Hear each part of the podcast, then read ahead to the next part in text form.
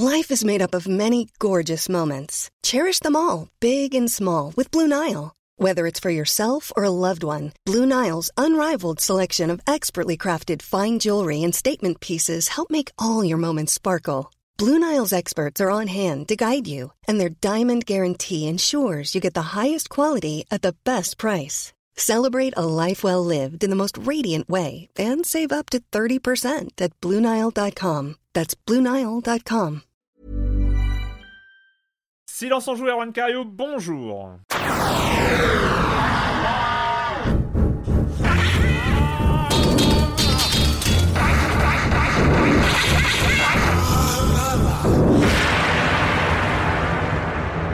Au programme cette semaine, on va parler de Narita Boy. Oui, ça fait un petit bail, mais on rattrape. On rattrape le programme, on rattrape les choses qu'on avait laissé passer. On va parler de The Invisible End, de R-Type Final 2 et de Drawful 2, et ceci dans le désordre, parce que c'est pas du tout l'ordre d'apparition dans l'émission qui va suivre, mais c'est pas grave.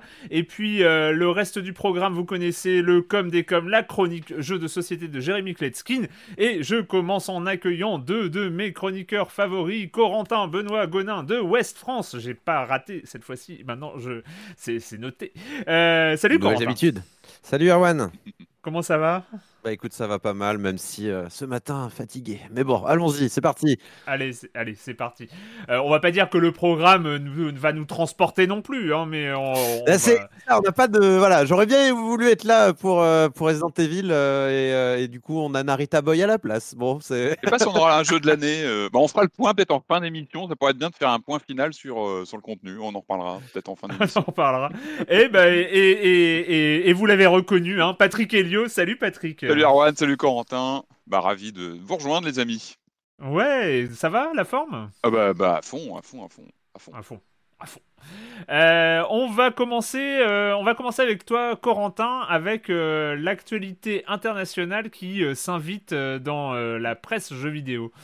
Ouais, euh, en fait, euh, disons que ce week-end, en tout cas depuis vendredi euh, dernier, donc là on est le 20, donc le 14 mai 2021, il y a eu en fait quelque chose d'assez étonnant dans le monde de la presse jeux vidéo états-unienne, puisque en gros plein de gros sites, alors on parle d'IGN, on parle de GameSpot, on parle de Kotaku, on parle de Game Informer, se sont mis en fait à publier des articles en faveur des, ou plutôt qui appelaient à faire des dons aux associations humanitaires en fait en Palestine, par rapport évidemment au conflit qu'on connaît actuellement, la montée des tensions euh, au Proche-Orient.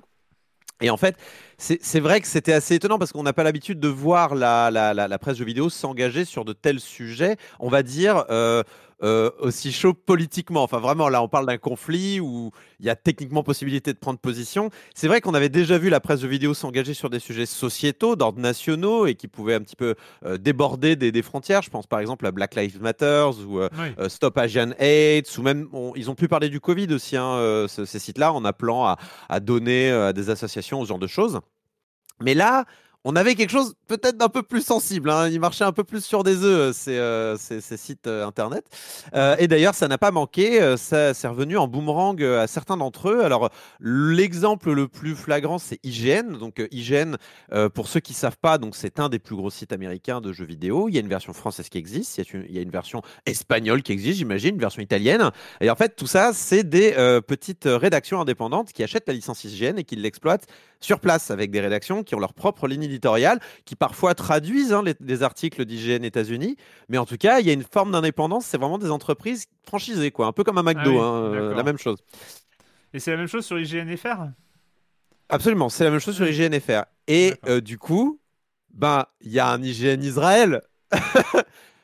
Voilà, vous pouvez voir le début du problème arriver. Donc, euh, IGN Israël se réveille un beau matin et voit l'appel aux dons palestiniens. Et pire entre guillemets, ou plutôt euh, euh, ce qui a été aussi, euh, ce qui a cristallisé un petit peu les tensions, c'est qu'il y avait un drapeau israélien à côté, pardon, un drapeau palestinien à mmh. côté du logo d'IGN. Donc, bah, Excuse-moi, par- juste, c'est donc Ouais. c'était sur le site américain, sur la version site- américaine sur- du sur- site, sur le site américain. mère, quoi, le- ouais, le- Absolument. Et donc sur le, site israélien, non, il n'y avait rien. C'était le. Ouais, encore une fois, il y a une sûr. vraie indépendance entre les différents sites. Il peut y avoir encore une fois des traductions, mais c'est à l'initiative euh, des différentes rédactions. Mais voilà, euh, IGN Israël se réveille, euh, je crois que c'était le samedi, euh, et voit sur le site américain euh, un drapeau palestinien flotter aux côtés du logo d'IGN. Le prend pas super bien, euh, vu le contexte. euh, voilà, on comprend que ce soit très très très très très sensible, et donc publie un communiqué absolument euh, assassin sur le fait qu'ils ne comprennent pas ce, communiqué qui est complètement, on va dire, fallacieux, déroutant, enfin tout ce que tu veux. Et aussi, nous, on soutient nos forces armées. et, et voilà. Bon, tu peux imaginer un petit peu le genre de. Le genre de communiqué qu'il peut y avoir, ça a été publié sur Facebook et Instagram. Euh, en, même temps, c'est pas, c'est, pas si évident que ça, parce qu'il y a quand même énormément euh, d'Israéliens, notamment euh, dans, dans, dans ceux qui tournent autour des nouvelles technologies et tout ça, qui sont plutôt très très motivés pour que le conflit s'arrête. Bien sûr. enfin, c'est, Ni- c'est, c'est pour ça que c'est pas si évident que Non, ça de sûr. voir un site IGN euh, Israël euh, dire on est à côté de nos forces armées et tout ça. Enfin, ils ont Ouais. le droit, hein, mais Non, non, non, t'as as raison, t'as raison. Après, disons que. Disons que c'est pas si c'est pas si étonnant que ça euh, qu'il puisse y avoir aussi des, des gens qui soient euh, à fond derrière leur euh, leur armée sûr, aussi euh, euh, du côté d'IGN Israël. En tout cas, ça montre qu'il n'y a pas eu concertation non plus et, euh, Oui. et que c'est peut-être un, un souci. Euh, mais bref, euh, du coup, euh, ça, ça a enchaîné une cascade de réactions. Donc IGN euh, États-Unis a remplacé le drapeau israélien par une croix rouge, puis ils ont retiré l'article. Enfin. L'article a été retiré plutôt, c'est plutôt ça qu'il faudrait dire. L'article a été retiré euh, d'IGN. Euh, on a appris par la suite, et d'ailleurs Game Informer aussi qui avait publié un article, son article aussi a été retiré. Euh, je crois que c'est GameStop qui détient Game Informer, si je ne m'abuse, mais euh, je ne sais plus exactement. J'ai peur de dire une bêtise, donc je ne vais pas m'avancer plus loin. Euh, mais bref, IGN est détenu par euh, donc deux sociétés euh, dont j'ai oublié le nom, si Zip, Ziff Davis et J2 Global. Et donc a priori, c'est les maisons mères en fait qui ont pris l'initiative de retirer l'article. Réaction de la rédaction, enfin plutôt silence au début, puis lettre ouverte sur Medium des 80 salariés ou 70 salariés de- d'IGN pour dire que c'est insupportable, qu'il y a une ingérence éditoriale euh, qui est insupportable, euh, d'avoir décidé de retirer cet article-là. Commentaires de Kotaku et de, de, de Vice qui écrivent des papiers dessus. Vous imaginez l'effet boule de neige que ça Mm. peut avoir. Bref, évidemment. limite un effet Streisand, on en a plus entendu parler parce qu'il y a eu un retrait de l'article euh, euh, plus que par l'article en lui-même. Euh, alors que en fait, et euh, c'est ça qui est intéressant, c'est en lisant l'article de Vice, qui est, ce qui est assez intéressant, c'est on se rend compte que du point de vue des États-Unis, enfin de, de la rédaction états-unienne, il n'y avait pas de débat. C'était un no-brainer. C'était comme dire euh, euh, ah là là, le Covid c'est pas top et il faut soutenir nos, Ouais. nos, nos- nos- nos- nos soignants. Tu vois ce que je veux dire? Ou alors le racisme c'est pas bien. C'était vraiment un no-brainer. C'était genre oui, on va aider les populations qui souffrent de la guerre, quoi. Qui- Et, et sans prendre Mhm. forcément position.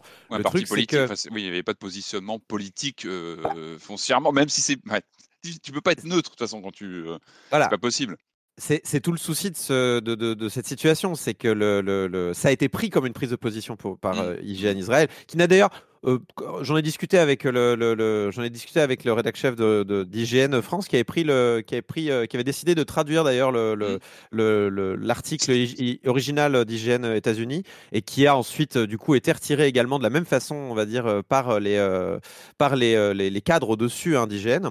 Et il m'expliquait que s'il trouvait le, s'il trouvait le, le- le- le- le communiqué peut-être un peu maladroit dans son positionnement et notamment dans, la- dans le choix de mettre un, drapeau palestinien sur le site, euh, c'était l'aspect humanitaire avant tout qui, qui, c'était, c'était assez Complexe. légitime comme message. Et, et au- dans, dans, le, dans la tête de la rédaction, euh, dans l'article de Vice, on apprend que aussi euh, c'était, euh, il le voyait vraiment comme un no-brainer, quoi, comme bah, on va aider des gens qui sont en détresse actuellement, quoi, et pas comme une prise de position. Mais c'est comme ça que ça a été pris.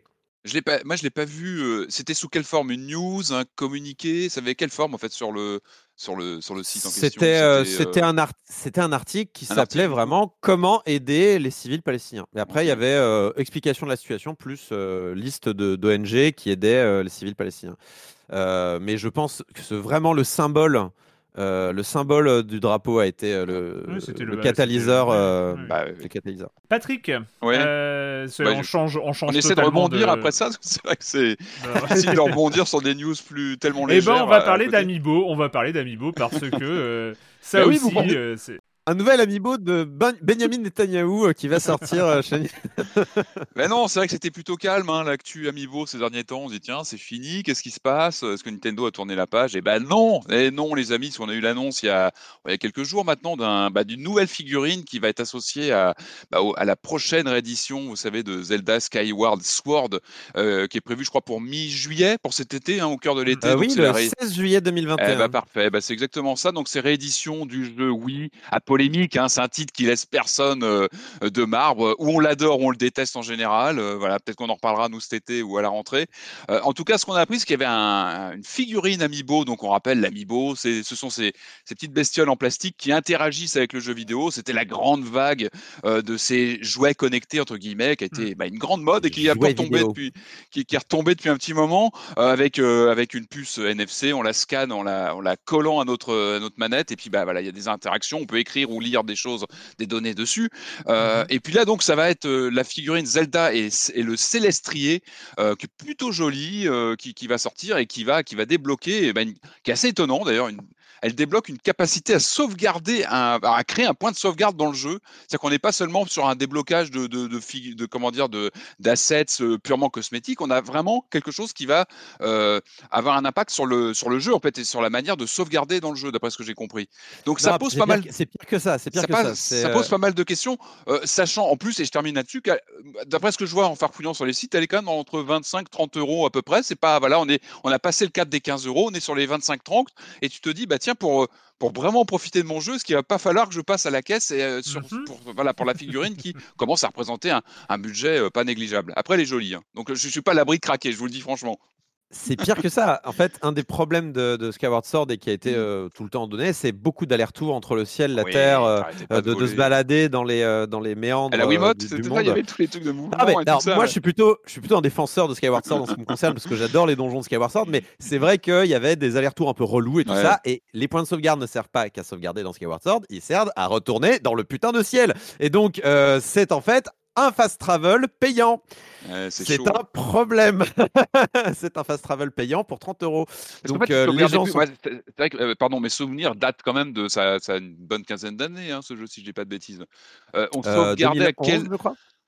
Je sais plus quand on se faisait Oui, la sauvegarde. C'était ça en fait, c'est que c'était plutôt limité en termes de sauvegarde. C'est quand tu prenais les airs, je me rappelle plus très bien. Non, non, non, Mais là, il y, a des, euh, il y avait différentes statues. Tu avais les statues qui permettaient de remonter dans le ciel, les statues Ouais. qui permettaient juste de sauvegarder, il y en avait aussi. Ah, mais tu là, l'as refait il y a le- pas longtemps, toi. Tu l'as refait il y a pas Non, longtemps, non, ça se non, sent. Non, même pas. C'est juste, que, Ah ouais c'est juste que je le connais très bien et que j'aime bien regarder les speedruns des gens qui le font. Les speedruns Ah, sont voilà, super. voilà. Allez regarder les speedruns de Skyward Sword, vous allez mais, halluciner de ce qu'ils font. Mais par contre, euh, ce qui est bizarre, c'est de vendre une figurine donc avec des, des fonctionnalités de sauvegarde additionnelles, ce qui est quand même bizarre parce que la c'est- comme si dans Wind Waker HD, ils avaient vendu dans un amiibo la, la, la, la voile rouge, enfin la, voile, la super voile qui permettait d'aller plus vite. Alors que Ouais. c'est c'est simplement un moyen d'améliorer le jeu. Ce qui devrait être un minimum euh, pour un remake. Débloquable. Enfin, Ouais. donc, Mm. Pour, pour moi, c'est un scandale. C'est euh, vraiment, c'est c'est un truc qui, de, normalement, il devrait te donner la possibilité de remonter dans le ciel tout le temps.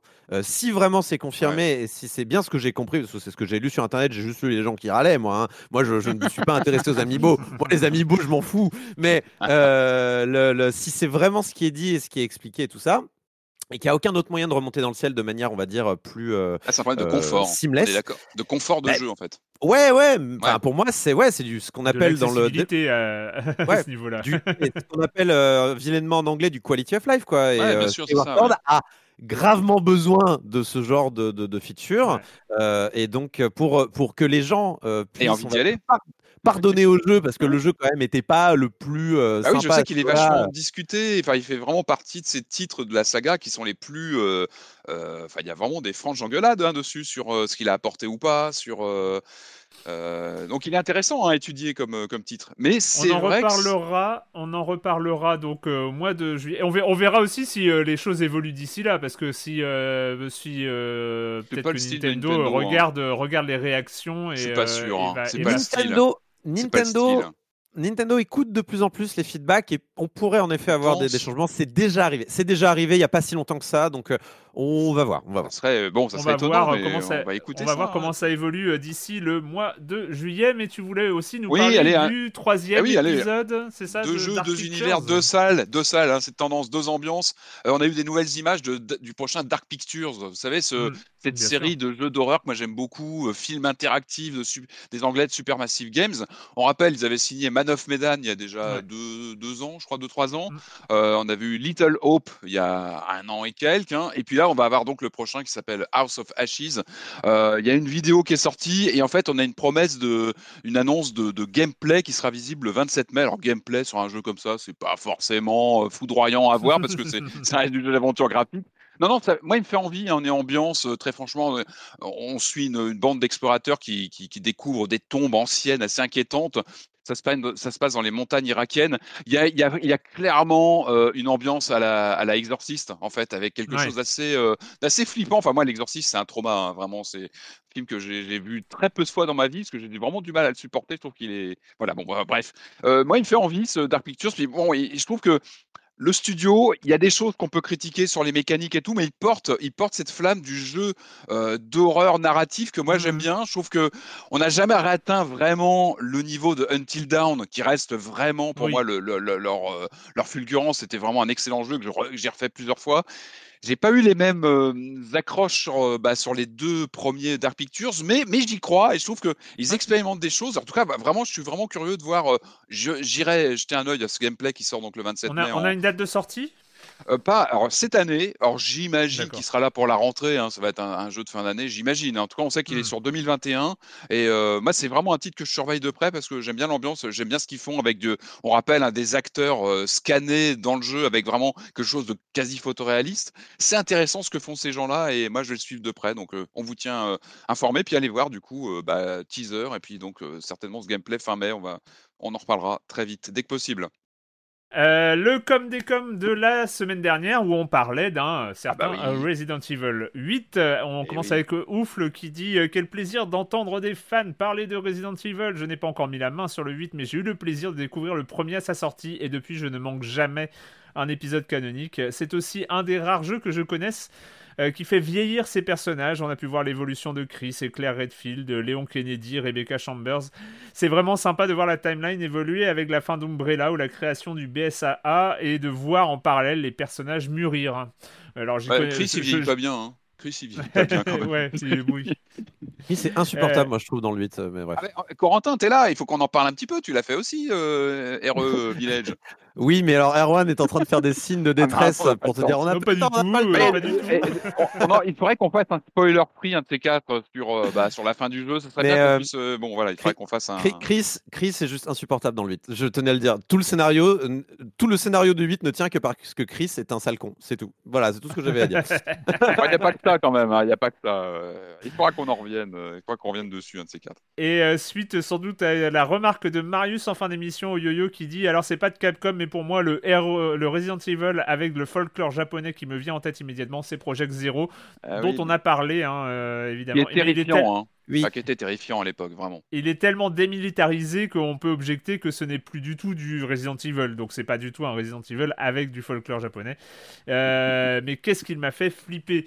Euh, Ouais. J'ai vu un j'ai vu un, un tweet passer hein, en réponse dans la timeline de, du compte Twitter de Silence on joue euh, qui, disait que euh, Mikami préparerait un, un, un jeu serait sur un jeu à base du, du, fol- du folklore japonais justement. Ça Euh, J'avoue ouais, que ça je n'ai pas du mal. tout trouvé la, la source donc je vous balance un tweet Je absolument crois que j'ai vu samedi. Oui. Mais, bah oui, euh, parce que oui, oui, ouais, oui, ça peut être intéressant. Ça peut être vraiment intéressant. Euh, Mais, euh, Après, ça pose voilà. plein de questions. On en a déjà un peu parlé la semaine dernière sur l'ADN de Resident Evil, ce côté militariste qui revient toujours.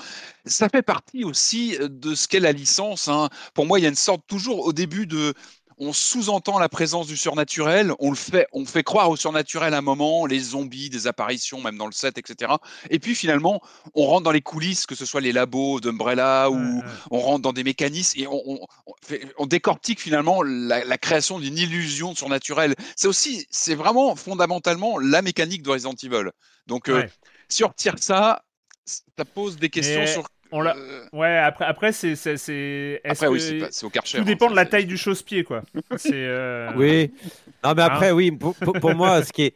pour moi, Resident Evil, en effet, c'est tout- il y a toujours ce moment dans Resident Evil où le- la réalité revient exploser, euh, tout le mystère euh, qui peut être Bio, instauré. on revient sur le bio, ouais, sur le, sur le Ouais, côté. bah, faut- mais- Mais pour moi, ça, c'est une mécanique de série B, et c'est normal. C'est c'est- c'est de là d'où vient Resident Evil, finalement. Et Ouais, moi, c'est ce que j'ai aimé aussi dans le 8. C'est, je savais bien qu'à un moment donné, on allait arriver dans un laboratoire ou une usine, tu vois ce que je veux dire. Donc, c'est euh, c'est toujours pareil. Hein, c'est toujours Ah, pareil. côté vampire, mais c'est marrant, tu vois, l'histoire du vampire et ce qu'on croit euh, possible dans un, pendant un certain temps, bah finalement, tout, euh, je vais, je vais pas spoiler, mais c'est vraiment la mécanique. On, on fait Mm. croire à du, à du spirituel ou du surnaturel, et puis, euh, et puis après, bah, il y a des révélations, on rentre dans les mécaniques, dans la, dans- vraiment ça, dans le côté industriel. Et là, on- la fin, on est vraiment dans de l'industriel sur euh, la mécanique de l'horreur. C'est c'est intéressant, vraiment. C'est, Hmm. Je trouve qu'on peut pas vraiment l'écarter de, de, de la, voilà, du- des mécanismes Oui. de Resident Evil. Je tenais juste à dire aussi que j'étais team Julie et Patrick euh, par rapport à la semaine dernière. Voilà, c'est tout.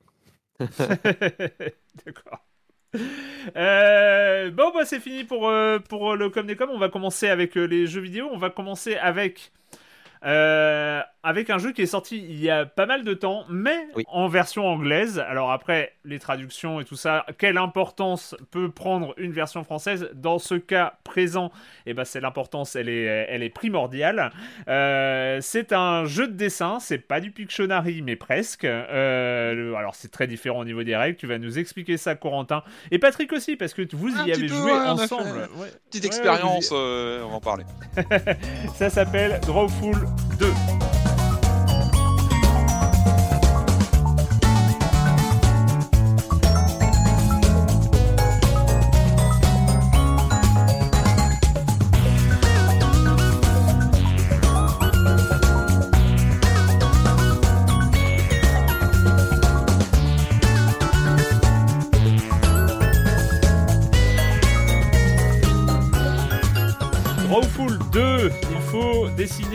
Mots.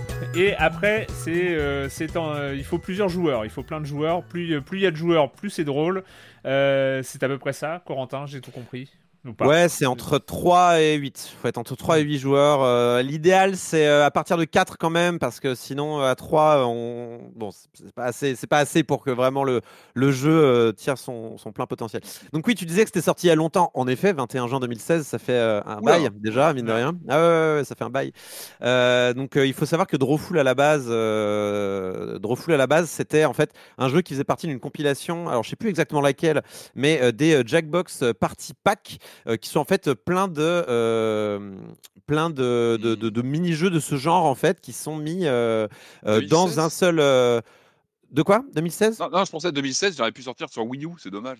Il Ah ouais non non. Bah, à la base c'est- Voilà. des jeux PC mais euh, à la base donc le Drawful 1 était dans, dans, dans, dans cette espèce de jeu qui s'appelait Jackbox Party Pack et dans lequel il y avait plein d'autres jeux du même genre où on joue en Mhm. fait le principe euh, le- de base le- le point commun entre tous ces jeux c'est que il y a un jeu qui est affiché à l'écran de télé, sur l'écran de télé, et les gens prennent leur téléphone en fait et c'est leur manette et ils vont se connecter sur un site internet, mettre le numéro de la salle qui s'affiche à l'écran euh, et en fait jouent depuis leur téléphone. Donc ça permet en fait de rentrer des réponses, de dessiner des choses et en fait c'est super intelligent.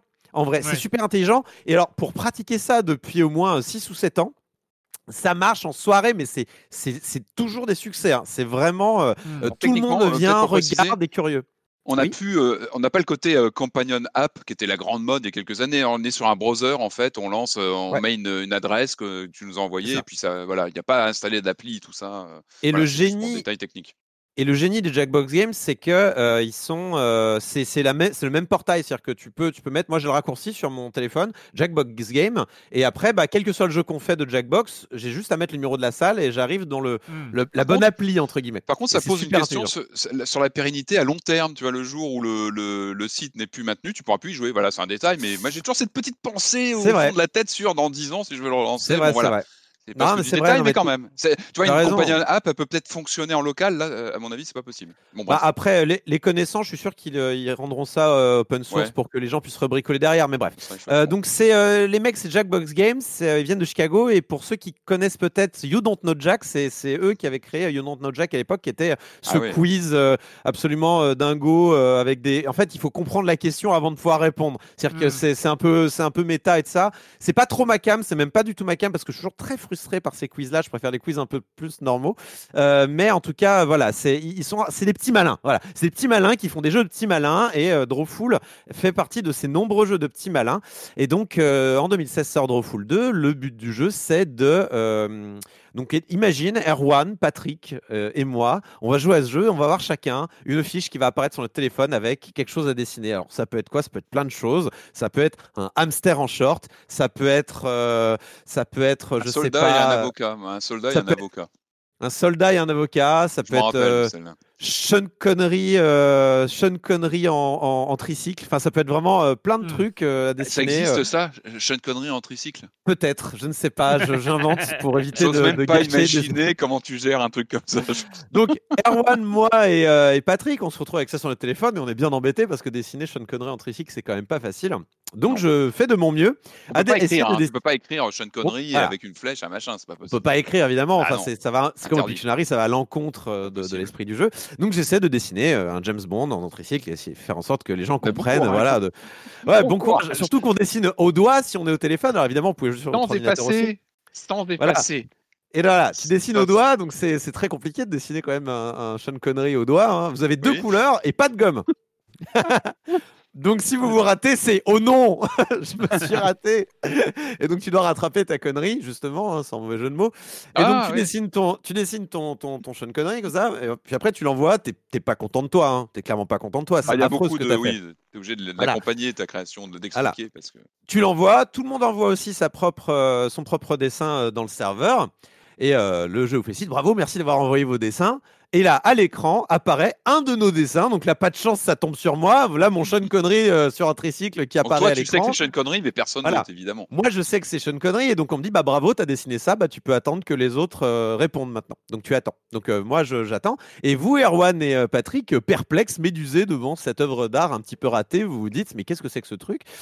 Et vous commencez à réfléchir, à regarder. Et, et vous entrez, en fait, le, le- votre téléphone vous indique entrez ce que vous pensez voir finalement. Ouais. Et donc, vous entrez, bah moi, je vois. euh, C'est juste, euh, juste pour préciser, un- ça veut dire que dans la première phase de dessin, chacun a eu un terme Absolument. différent à écrire. C'est Absolument. pas euh, chacun qui doit dessiner la même chose. Absolument. Et donc, euh, moi, je sais ce que je vois, mais du coup, je peux rien faire. Et vous, vous savez pas, vous n'avez pas eu ce, ce- vous avez pas eu cette proposition-là. Et donc, vous devez voir ce que vous voyez. Donc, vous, vous tapez ce que vous pensez voir. C'est le moment de poésie. C'est là où il y a un peu de poésie qui peut apparaître parce qu'on interprète Donc, des choses sans comprendre. Donc, Erwan, il va mettre un clown très poli, par exemple, et euh, Patrick, il va mettre, euh, je sais pas, euh, euh, un- il va mettre un pot trait, de fleurs. un, un- un trader déséquilibré. Voilà, ils vont, tout le monde va mettre ça. Et donc, à l'écran, ensuite, va apparaître toutes les propositions. Sean Connery sur un tricycle, un trader déséquilibré et un clown très poli. Et en fait, et alors moi je joue toujours pas, alors je peux voter pour les réponses les plus drôles, mais euh, Erwan et Patrick vont devoir trouver quelle est la bonne réponse parmi toutes les réponses Hmm. proposées. Donc évidemment ils vont pas voter pour la leur puisqu'ils savent euh, ce qu'ils ont euh, écrit. Donc ils vont devoir déterminer si euh, c'est euh, Sean Connery à tricycle ou bien celle de l'autre en fait. Si jamais vous choisissez la réponse euh, inventée, qui est la mauvaise réponse inventée par un de vos petits camarades, vous donnez des points aux petits camarades, et si vous trouvez la bonne réponse, vous donnez des points à l'auteur du dessin et euh, à vous-même évidemment, puisque vous avez trouvé la bonne réponse. On répète, euh, on rince et on répète euh, autant de fois qu'il y a de joueurs. Il peut y avoir un deuxième round si on n'est pas s'il n'y a pas assez de, gens par rapport au dessin. Et puis à la fin, on compte les points. Il y a même un classement des likes pour les, réponses les plus rigolotes. Voilà, vous avez euh, tout le principe de euh, Drawful 2, sachant qu'il y a énormément de prompts, euh, de prompts de définitions à dessiner. Oui. Et en fait, jusqu'à présent, ben, on jouait en anglais, ou alors on jouait avec nos propres définitions qu'on peut créer, puisque le jeu propose Mm. un mode pour créer nos propres librairies, on va dire, de définitions. Mais c'était limité. Donc là, c'est cool, le jeu arrive enfin en français depuis le, euh, je l'ai noté, euh, 6 mai dernier. Il y a une mise à jour gratuite, et ça, je tiens à le préciser, euh, pour ceux qui avaient déjà le jeu, qui jouaient déjà en anglais. C'est du même acabit que les euh, Scribble.io, c'est du même acabit que les euh, Gartic Phone qui sont à la mode en ce moment. C'est une proposition différente. Pas besoin de savoir dessiner. Même souvent, ceux qui dessinent trop bien se font avoir parce que c'est trop clair et donc tout le monde met la bonne définition et donc c'est Ouais. ils perdent des points. Euh, donc euh, être un petit peu nul au dessin, c'est pas mal. en fait, c'est marrant, parce que le, le- le système de jeu, euh, le, le- le, le, le, le noyau euh, du jeu en fait est assez connu en fait est assez. euh, Moi je me Ouais. souviens quand j'étais étudiant, je jouais au jeu du dictionnaire. Oh mon Et dieu, tu vas faire plaisir à ma compagne qui nous dit c'est comme le jeu du dictionnaire. Et personne sait ce que c'est le jeu du dictionnaire. Et ben Erwan Cario, moi, moi c'était absolument. Moi, je suis désolé, c'est un, un jeu où avec mes potes, on, on pouvait jouer. Alors, le, le, le, le, le- le matériel de base, c'est un dictionnaire, et euh, t'as le, t'as un des joueurs, on se passe le dictionnaire. Quand c'est ton tour d'avoir le dictionnaire, tu choisis un mot, le- généralement le mot le plus euh, what the Compliqué. fuck euh, possible, le plus compliqué possible. Euh, toi, tu connais la vraie définition, donc tu recopies la vraie définition, et chacun invente une définition. Euh, et, et ah, donc, on euh, sait s'amuser à la fac, hein, ça rigole pas. Ah, et- ouais. et- et du coup, après, on plie les petits papiers et la personne qui avait le dictionnaire lit chaque définition. Chacun vote pour la vraie. On essaye de trouver la vraie définition. Et donc, celui qui a. T'as des points si ta définition a récolté des voix, etc. Donc, c'est exactement, euh, exactement le même principe. Et euh, il y, a- il y a le même jeu. Y, a- il y a un jeu un peu similaire qui existe dans la collection euh, Jackbox qui est le Fibage. Et donc, c'est des, euh, des faits divers ou des, euh, des curiosités qui sont vraiment arrivées euh, où il manque un mot à chaque fois. Il faut remplir le mot. Par exemple, si vous allez à. J'invente un truc. hein. Si vous allez à. à, euh, je sais pas, à Trenville, Tennessee, vous pourrez tomber sur le musée très bizarre du blanc. Et là, les gens doivent inventer euh, un mot. Et en Ah, fait, après, euh, on- et après, il y a le vrai mot plus les mots de, de tout le monde Hmm. qui apparaît. On doit trouver le truc. Le problème, c'est que c'est en anglais, donc c'est pas accessible pour tout le monde. Là, le jeu est en français. Alors. On- un petit mot sur, le, sur la localisation quand même. Ça peut pas être localisé complètement puisque euh, il y a quelques références de pop culture qui sont un peu compliquées. Forcément, on est tombé sur euh, Bren- Brennan Fraser qui est le, Ah oui, oui, qui est l'acteur de euh, la momie. ouais, euh, l'acteur de la momie. Donc, il est connu, mais pas aussi connu que, je sais pas, un Christian Clavier en France, ce genre de Mm. choses. Donc, évidemment, ils n'ont pas remplacé tout le monde, euh, les, les trucs de pop culture. Euh, parfois, euh, tu, tu sens que c'est un petit peu cringe, mais dans l'ensemble, quand même, j'ai trouvé que ça marchait plutôt bien.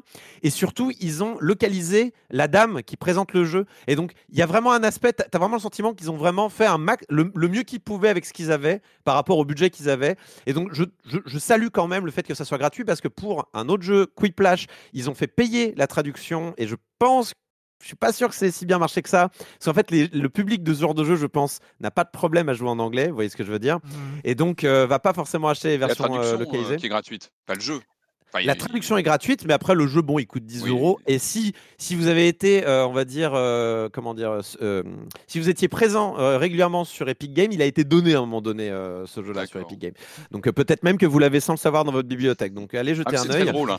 C'est très drôle. hein. C'est vrai que moi, je suis pas du tout dessinateur, mais en fait, c'est un détail, mais le fait de pas pouvoir effacer fait que déjà, tu as le stress d'avoir le petit compteur de temps, ou si t'es pas graphiste ou dessinateur, tu as peut-être ce petit stress quand même. De...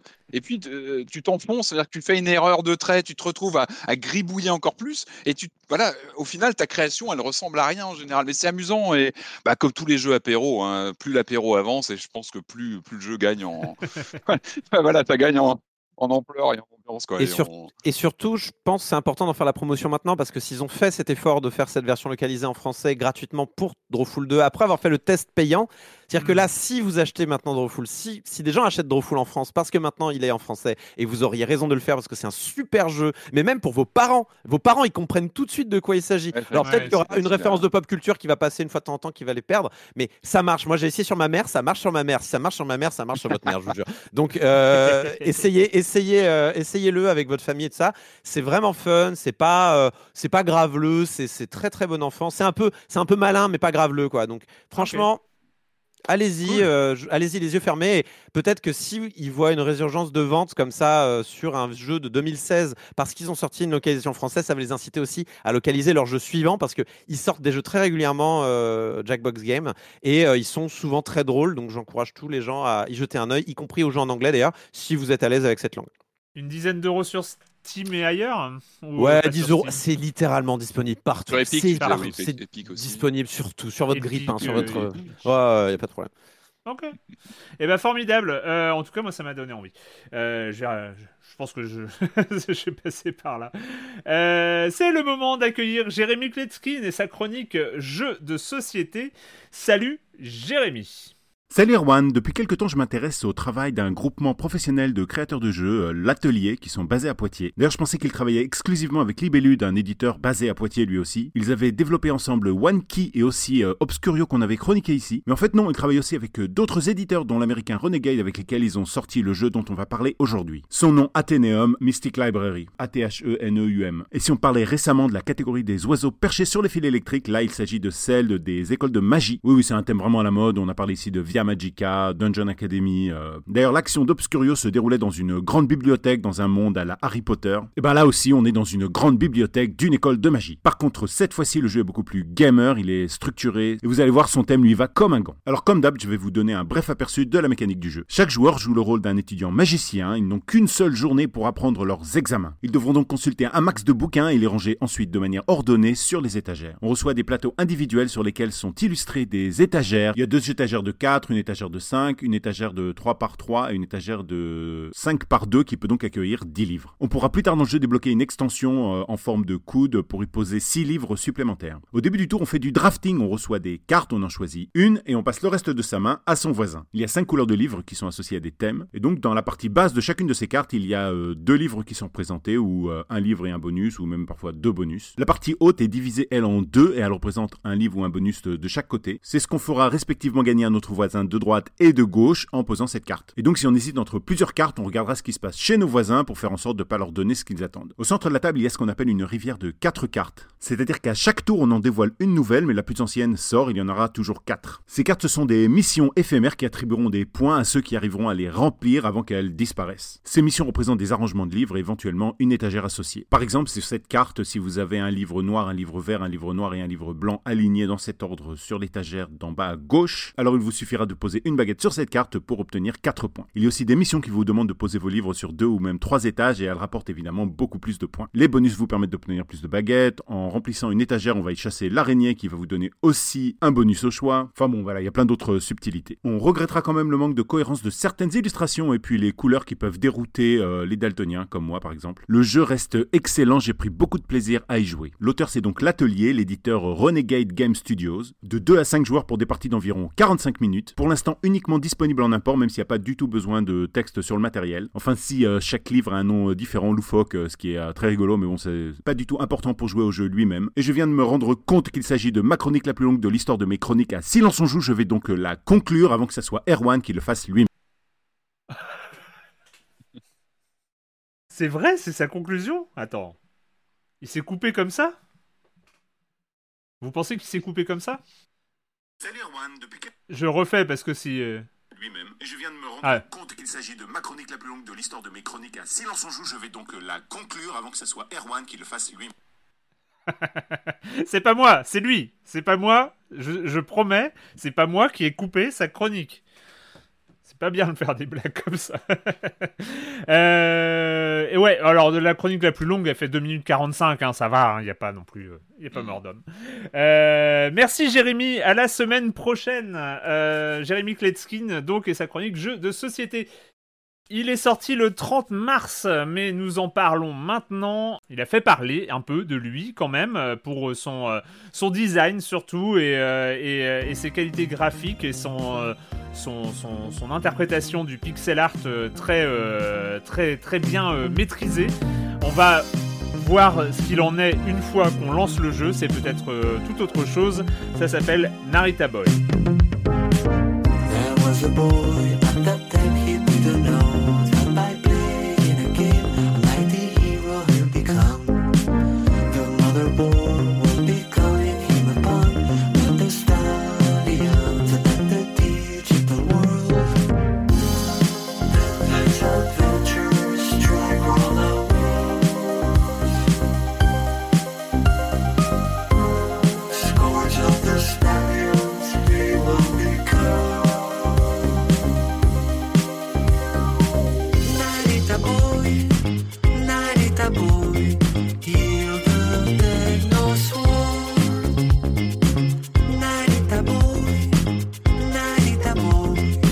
Narita Boy, donc euh, normalement je commence en, en parlant un peu du contexte narratif, de euh, Courage. de de, le- de, de l'univers. On t'écoute, de- on t'écoute, Erwan. Ouais, non, non, vous allez, euh, voilà. euh, c'est- j'ai dit que c'était déjà du pixel. J'en ai dit beaucoup. Alors, vous, euh, me, mets- me, me, me mets pas là-dedans. Moi, j'ai rien à voir Ah, là-dedans. personne, euh. hein. Je je vais boire un café, moi, je vais faire un tour. Non, non, on peut pas. Alors il y a une histoire, je crois qu'il y a une histoire Ah, de développeur de jeux vidéo euh, qui euh, se retrouve à l'intérieur de son propre jeu ou je sais pas trop si c'est lui ou quelqu'un d'autre euh, qui se retrouve à l'intérieur d'un jeu fait par quelqu'un et voilà. C'est un peu En un truc tout à cas- la Tron. C'est Tron le nom du film, c'est ça? Vaguement? Ouais, voilà. Quelque chose, va- hein, un obscur film des années 80. C'est un mélange entre Tron et l'histoire sans fin, un petit peu, parce que c'est pas clair. Il est dans le Ouais. jeu, mais il est pas dans le jeu. Voilà, bon, bref. Ouais. Un truc comme ça.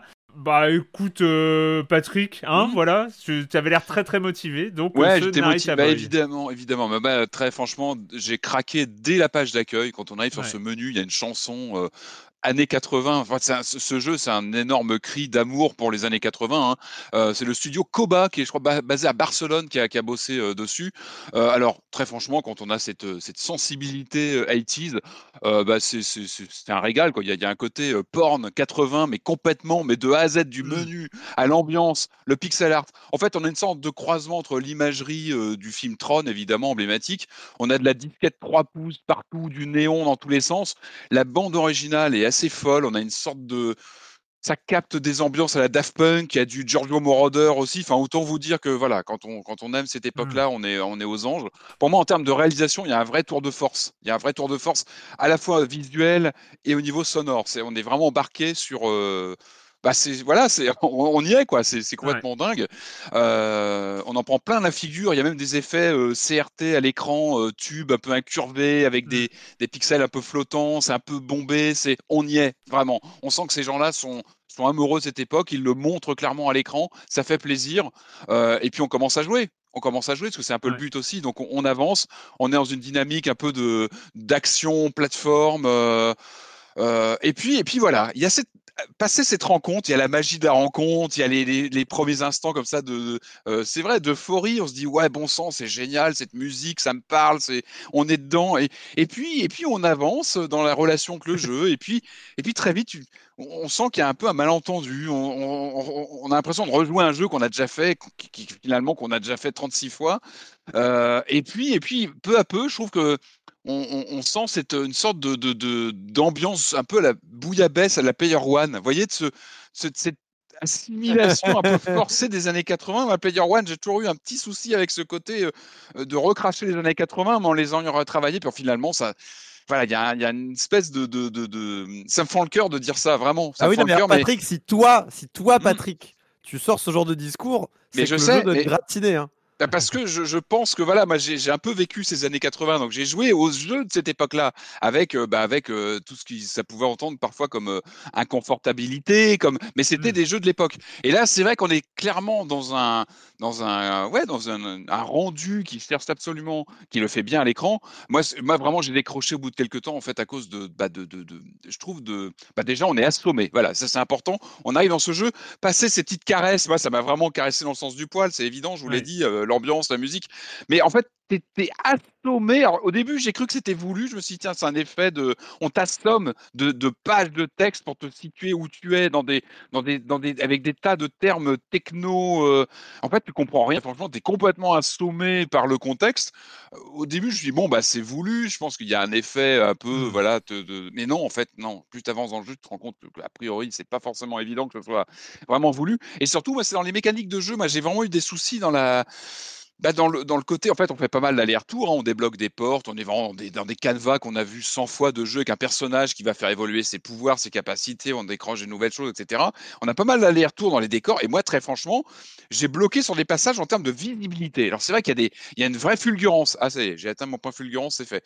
Il y a une vraie fulgurance visuelle, mais je trouve que ça se fait au détriment de la visibilité, de la lisibilité des écrans. C'est-à-dire que moi, je me suis retrouvé à un moment, euh, je sais pas, au bout de peut-être 2-3 heures de jeu, je, je, je trouvais pas comment, euh, où aller et quoi faire. Alors oui, tu as, euh, euh, une petite option pour te redonner un résumé de tes, choses à faire, mais c'est illisible, tu comprends pas très bien ce qu'il faut faire, tu pas de carte. C'est c'est pas lisible, tu vois pas très bien où tu dois aller. Et je me suis retrouvé très franchement, il me manquait une porte à débloquer, je la trouvais pas dans le décor. Alors peut-être que c'est moi qui vieillis, j'en sais rien, peut-être que ces effets 80 mon mais alors, je trouvais pas donc il a fallu que j'aille voir sur une vidéo où je devais entrer je me dis ah ouais d'accord il fallait vraiment se positionner devant en fait il est très chargé visuellement il y a un parti pris vraiment il y a une générosité visuellement, clairement. Il envoie, il y a plein de petits détails très sympas, des petits robots dans tous les sens. Il y a, un cachet. Par contre, en, lisibilité, moi, j'avais carrément manqué une porte qui était dans un morceau de décor. Et si tu te positionnes pas devant pile avec ton personnage, tu te dis, bah, appuie sur le stick pour rentrer dans l'endroit. Je l'avais loupé et j'ai perdu un temps fou à arpenter les. C'est tout bête. Mais entre le. Tu t'accroches pas au lore, ça te glisse complètement dessus. Le lore, tu, tu, tu comprends pas ce que tu fais là, où tu vas. Il y a des fulgurances visuelles, c'est vrai que la mise en scène même. Moi, j'ai bien aimé les passages de souvenirs. Tu as des poches comme ça narratives où tu, vas revisiter des souvenirs du, du, game designer qui est un peu déifié comme ça. Tout ça marche bien en, termes de musique, d'ambiance, mais euh, bon sang, les mécaniques. Et alors, je conclue, je là-dessus. Tu sens que le jeu vraiment se réclame euh, de, bah, des, grands classiques du genre. Moi, je pensais à Neverworld, je pensais Flashback, mais justement, justement, quand on les compare, quand on le compare à ces jeux-là, euh, si on pense, il y, a il y a un peu les deux écoles. Hein. An Overworld, c'était euh, de Eric Chahi, c'était euh, un, un voyage sans mots, sans paroles, entièrement sur l'instinct, sur le ressenti, et tu vivais. euh, c'est du cinématique platformer, tu vivais une expérience purement visuelle. Tout était raconté par l'action, les gestes. Donc là, on en est complètement à l'opposé, parce que là, on te noie de- de- de- d'informations, etc. Et à côté, il y avait l'école flashback qui était beaucoup plus écrite, avec euh, une vraie filiation au point and click, avec des objets, des mécaniques, mais beaucoup plus, euh, euh, comment dire, compact en termes de narration écrite. C'était beaucoup plus. euh, euh, on comprenait ce qu'on faisait là. On avait des enjeux, il fallait trouver un job quand on explorait la ville, etc. Là, moi, j'étais perdu par la narration, et c'est, ça me fend le cœur de le dire parce que vraiment, le jeu, il est, c'est un tour de force euh, euh, visuel, euh, musical, mais, mais bon sang, ça- ça- mais tombé des mains. Corentin, je pense que tu ne vas pas le sauver. tu Non, pas non, le mais. sauver, euh, euh, Naru- Narita Boy. Non, mais, mais je vois bien qu'il qu'il part d'un bon sentiment ce jeu-là, donc je suis, je suis toujours embêté Mhm. parce que il y a un vrai, il y a des vrais efforts quoi. Il est, il est, il beau ce jeu. En fait, je pensais pas qu'on hein. pouvait accumuler autant d'effets visuels dégueulasses pour en faire un truc beau. Je savais pas que c'était Mhm. possible. C'est c'est incroyable. Le, jeu les années vraiment, 80, cher ami, bienvenue dans les le, jeu, 80. le jeu met filtre sur filtre sur filtre euh, sur des pixels Ouais. et c'est joli. Et euh, j'étais vraiment souvent, j'étais en mode, ah ouais, non, ils ont quand même vraiment, ils ont vraiment fait de gros efforts sur l'animation de certains sprites, Mm. sur des décors animés et tout. genre, C'est quand même du travail abattu assez Ah, ouf. clair. Euh, et euh, les- le choix des couleurs, il est bon. euh, c'est- c'est- Il y, a- il y a toujours ce rappel aux trois couleurs d'ailleurs hein, qui est dans l'épée, qui est régulièrement dans les décors. euh, euh, non, non, il y a. Ah, c'est très tu- tu Amstrad hein, peux- dans les loups, dans les couleurs Ouais, euh, ouais. Enfin, il y a vraiment un rendu euh, super touchant quoi, dans le, à l'image, hein, à l'écran. et, et même dans tout ce qui est imagerie. C'est-à-dire que moi, moi le, le vrai problème que j'ai eu avec le jeu, bon, outre, tu as raison sur l'histoire, le lore est imbuvable. Je crois que c'est la première fois où vraiment je fais, je, je drop le lore. Vraiment, Mais oui, mais vraiment, je moi fais- aussi. ça me saoule. pas mon J'ai pas- j'ai pas- j'ai passé les, les trucs, je fais non, je m'en fous. Mais c'est imbitable. Mais tu, tu peux pas. Même quand tu essaies, moi j'ai essayé de façon très scolaire pour en parler aujourd'hui. Ouais. J'ai essayé, mais je, je suis pas rentré dedans. J'ai pas pu. Mais, mais euh, au-delà de ça, euh, une, une fois dès que tu commences le jeu et que tu es lancé comme ça dans ces jolis décors et tout ça, tu te rends compte que c'est un jeu aussi qui euh, tend à sacraliser sa nostalgie, qui tend à, à la mettre en cathédrale, à, à- à rendre ça voilà avec des symboliques très comment dire catholiques et en même temps aussi shintoïstes d'un point de vue japonais. Tout le temps, le personnage va faire le petit clap clap et se faire se pencher vraiment comme dans les, les temples, enfin les, les sanctuaires shinto Ouais, il y a un côté ça. spirituel, oui, en filigrane Voilà. pendant tout le a- jeu, y a- oui, entre techno et spirituel. ouais. Il y a un côté techno-spirituel qui fonctionnerait super bien s'il était pris en fait au premier degré presque. Ouais, mais Et sans si- mots, en fait, à la limite. Moi- Oui, voilà, mais le problème c'est Enjoy que the le silence. Un grand penseur l'a dit. Enjoy the silence. C'est important. jeu, le jeu est ultra bavard déjà, c'est une chose, et le jeu surtout n'assume pas son délire euh, spirituel euh, nostalgique. Euh, le jeu il l'assume pas, c'est-à-dire que quand tu meurs, il fait May, the, may you uh, rest in force, je sais pas quoi, il y a une grosse voix de métalleux qui arrive derrière. Ça encore, c'est plus, mode- du clin... c'est plus du clin d'œil, moi j'y vois. hein, Tu vois, Ah oui, une mais ça marche pas. Bah oui, ah oui, mais ça marche pas avec l'aspect tout spirituello machin du jeu qui aurait fonctionné s'il l'avait s'il l'avait assumé jusqu'au bout. Moi, j'aurais trouvé ça super. Et et y a même des retours un petit peu introspectifs avec la jeunesse du développeur en noir et blanc euh, ou en sépia euh, où, où ça aurait pu s'intégrer complètement dans cet aspect un peu euh, pieux, doux, religieux. Mais Ouais, le mec, en fait, de temps en temps, te met une blague un peu. T'as vu ces années 80 Ouais. et tu fais, bah non, fais pas ça. Qu'est-ce que tu C'est fais un brouhaha. C'est un brouhaha en fait. Il y a un du- brouhaha.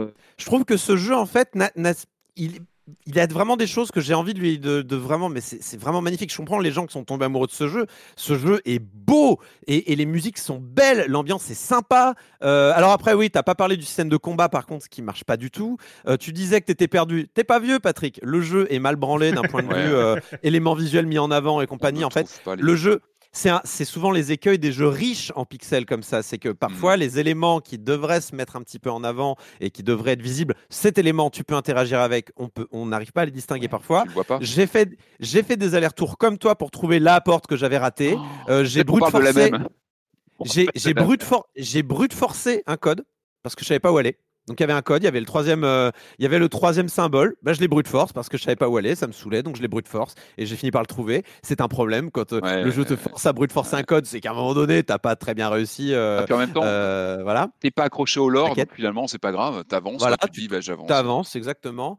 C'est un jeu qui mérite qu'on y jette un coup d'œil. Et Mhm. honnêtement, c'est aussi une question de sensibilité. Alors, c'est c'est peut-être moins aussi ma période personnelle, mais je trouve qu'elle est esthétiquement assez jolie. Donc, ça me dérange pas plus que ça de pas être le premier public visé.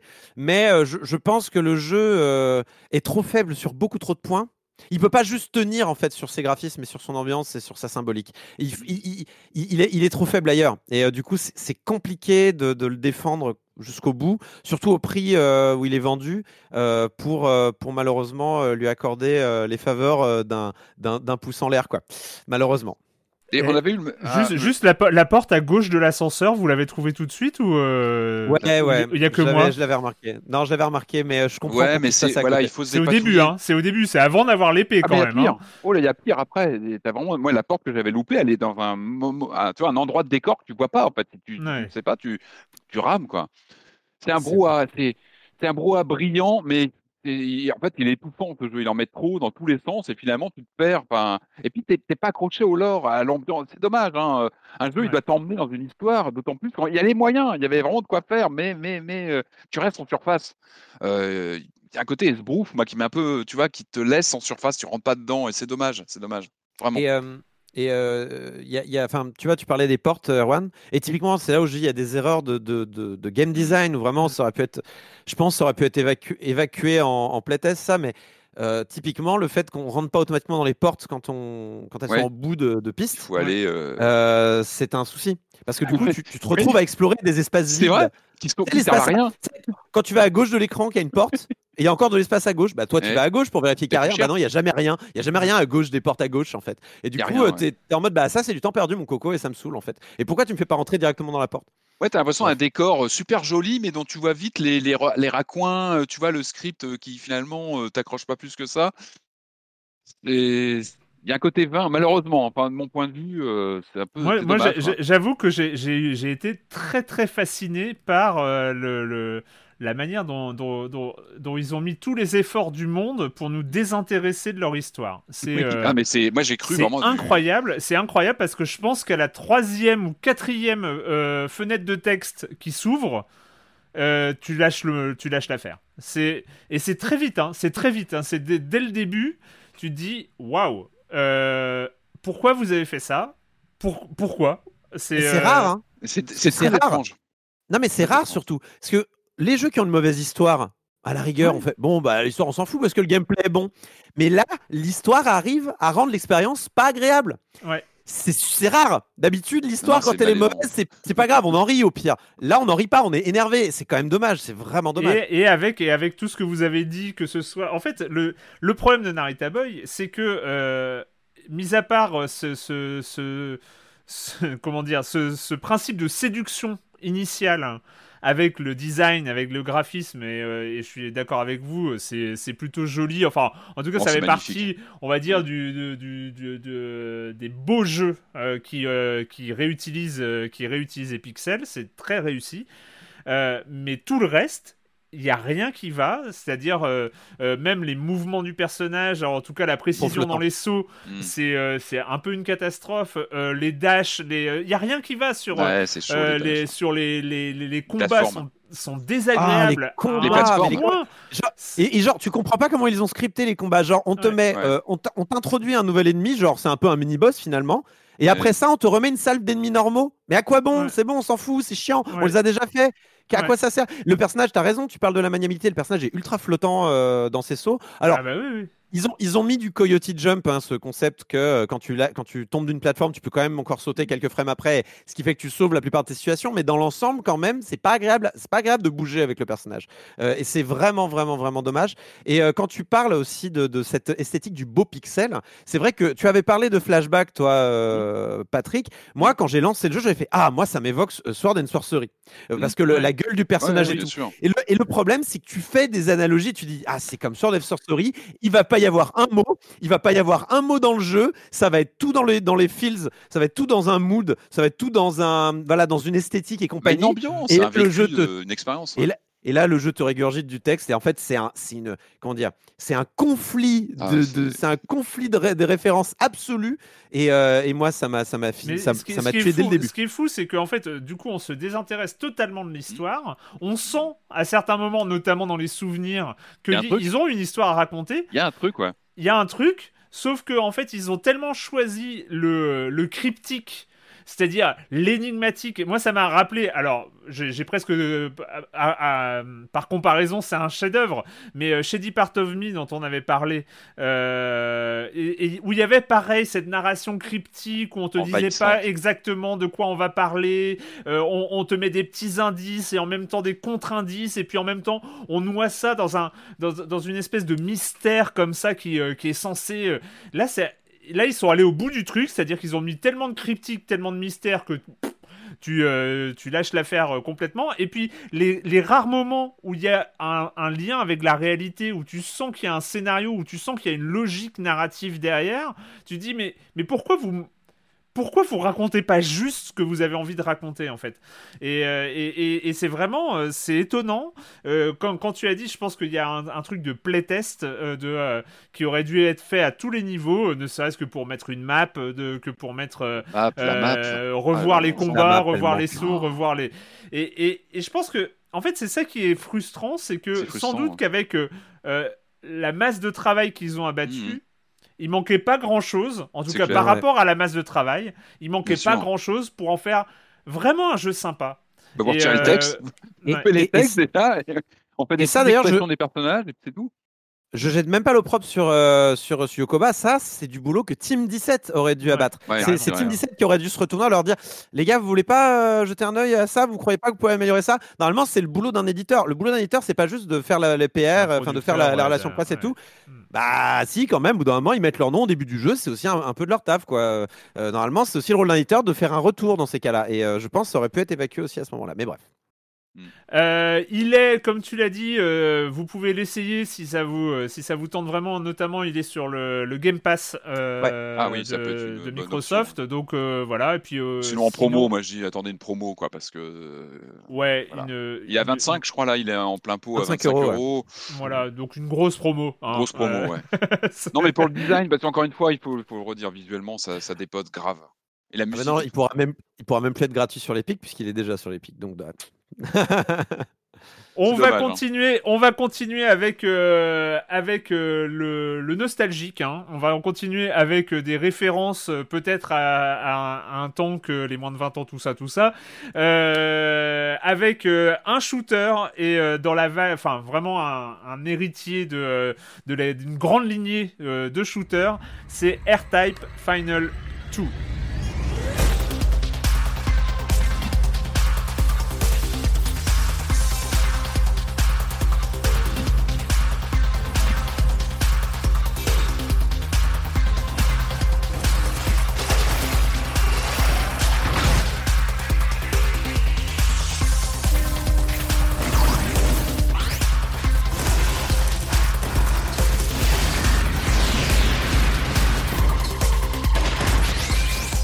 Je sais pas vous, mais euh, les shooters où on a un petit vaisseau, où on, chope des orbes qui font euh, grossir, euh, multiplier le nombre de piou piou piou piou et, et le nombre de missiles et le nombre de missiles à tête chercheuse et puis le nombre de rayons laser et tout ça jusqu'à ce que tu te fasses abattre bêtement. je sais pas, pour moi il y a il y a toujours, je me retrouve toujours devant la borne d'arcade lycéen à essayer comme ça dans euh, dans des 1942 ou autres euh, à essayer de d'avoir le plus de tirs possible pour noyer l'écran et puis euh, me faire euh, noyer aussi ça, mon manic regard. pour certains. Voilà, et, et, et je sais pas, j'ai toujours euh, comme ça un appétit euh, qui est euh, généralement qui, euh, qui, qui se termine rapidement parce que je suis particulièrement mauvais. Mais euh, voilà, il y a, il y a ce côté, ces orbes qui euh, font Ouais. gagner des tirs. Il y a quelque chose où je, je reste euh, fasciné par ça. Et, euh, et c'est la, la logique des R-Type et de ce nouvel épisode R-Type Final 2. Euh, Patrick, qu'est-ce que qu'est-ce que tu en as pensé? Alors, euh, on, peut-être qu'on situe R-Type avant ou on, présente un peu. Donc, R-Type Final 2, déjà, tout est dans le titre. hein. C'était Mm. normalement R-Type Final, c'était, euh, je crois, il y, a, il y a une vingtaine, petite vingtaine d'années sur PS2, qui était censé être le, le, le volet ultime euh, Ouais. final, qui devait boucler le, la longue histoire des jeux R-Type. Euh, bon, bah finalement, euh, via une campagne Kickstarter, et puis, puis voilà, et finalement, on a ce R-Type Final 2. Donc, pareil que le titre est un peu, un peu paradoxal, hein, Final 2, donc la suite du final. Donc c'est le studio Grandzilla qui est derrière. Donc c'est les gens qu'on connaît, je crois, pour Disaster Report. Vous savez, ces jeux de d'aventure Oui. euh, Au Japon, euh, un là. peu gestion au Japon avec souvent euh, autour de catastrophes. Voilà, on est vraiment sur un autre domaine. Euh, donc c'est un peu marrant. ça, C'était un final, pas si final que ça. Alors R-Type. Le dossier R-Type, c'est un gros dossier R-Type hein, dans le- dans l'histoire du shoot 'em up, euh, sorti en arcade euh, donc de la borne IRM euh, en 87. Euh, c'est, ouais, on peut vraiment dire que c'est un titre borne dans l'histoire du genre. Il y avait déjà eu des titres avant. hein. Il y avait eu les Gradius, des, des Ouais. titres assez références dans ce domaine, comme tu disais, Erwan, de bah, du petit vaisseau qu'on pilote et qui peu à peu va va agripper comme ça des, des, des améliorations. R-Type, il est, c'est vraiment une date parce qu'il marque une sorte de, de, de pointe, de pic dans ce genre euh, vers la fin des années 80. Euh, il a plein de bonnes idées en fait.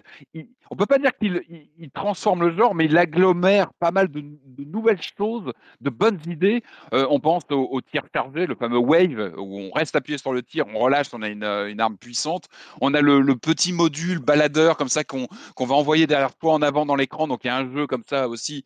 Euh, on s'amuse avec l'espace autour de soi dans le déroulement, euh, comment dire, euh, vertical traditionnel de shoot 'em up. Et tout ça, ça apporte dès dès 87, dès, dès ce premier jeu, un côté presque tactique aux parties. C'est-à-dire qu'on est évidemment dans du shoot 'em up euh, viscéral, mais on commence à avoir vraiment cette notion de, de jeu tactique. Pour moi, une Ouais. partie de Rare Type, un peu comme aux échecs, où on dit que tu peux jouer une vie quasiment sur une partie. Bah moi, une partie Rare Type, tu joues une vie. Tu as une vraie sensation de. Tu es à la fois dans l'action, mais tu dois aussi préméditer ce que tu vas faire parce que plus tu connais les, les niveaux, tu dois te préparer. Et puis en même temps, tu dois, tu dois gérer plein de paramètres. Tu gères ton env- l'environnement autour de toi, tu gères ce module euh, que tu vas balancer plus ou moins, tu gères l'évolution de tes armes. Euh, Il y a vraiment quelque chose de, de, de, de, de- de- ouais, de très, euh, de très organique. hein. Voilà, j'ai atteint mon point organique de l'émission. Mais organique aussi, c'est important dans l'environnement. R-Type, Oui. aussi des, des ennemis, des monstres euh, emblématiques. On se rappelle du, du fameux monstre qui était sur la, la jaquette du, du jeu d'origine, très inspiré par l'univers de Giger, évidemment, avec du, du biomécanique assez dérangeant. Et ça, c'était ça, c'était vraiment marquant euh, dans l'expérience. euh, dans l'expérience R-Type, c'était vraiment quelque chose de fou. Et puis, pour moi, c'est une danse. À niveau d'R-Type, il il y a toute cette phase de préliminaire, on pourrait dire, euh, euh, pendant le niveau. C'est-à-dire qu'on attrape euh, les, comment dire, on attrape les bonus, on, flingue les ennemis pas très, pas très méchants, on, déambule comme ça, on, évite les, des niveaux plus ou moins tortueux. Et puis, on arrive sur le boss, et là, il y a vraiment une danse avec une gestion de, ses armes, son emplacement, éviter la réponse du monstre, qui parfois est en mouvement lui-même. Donc, il y a vraiment il y a une élégance à R-Type, tu vois, dans les environnements, dans les mécaniques et dans, même dans une partie. Je trouve vraiment il y a quelque chose de très intense et on le retrouve dans ce Final 2.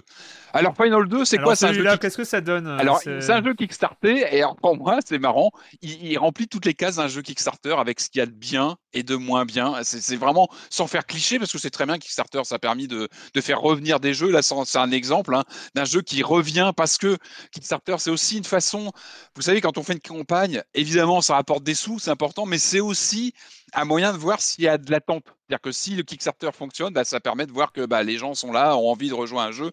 Et en même temps, en même temps, on est, on tombe souvent dans quelque chose dans la production de jeux vidéo, dans euh, des jeux pour les fans. C'est-à-dire qu'on amène Ouais. ce que les jeux attendent. Et là, on est clairement là-dessus.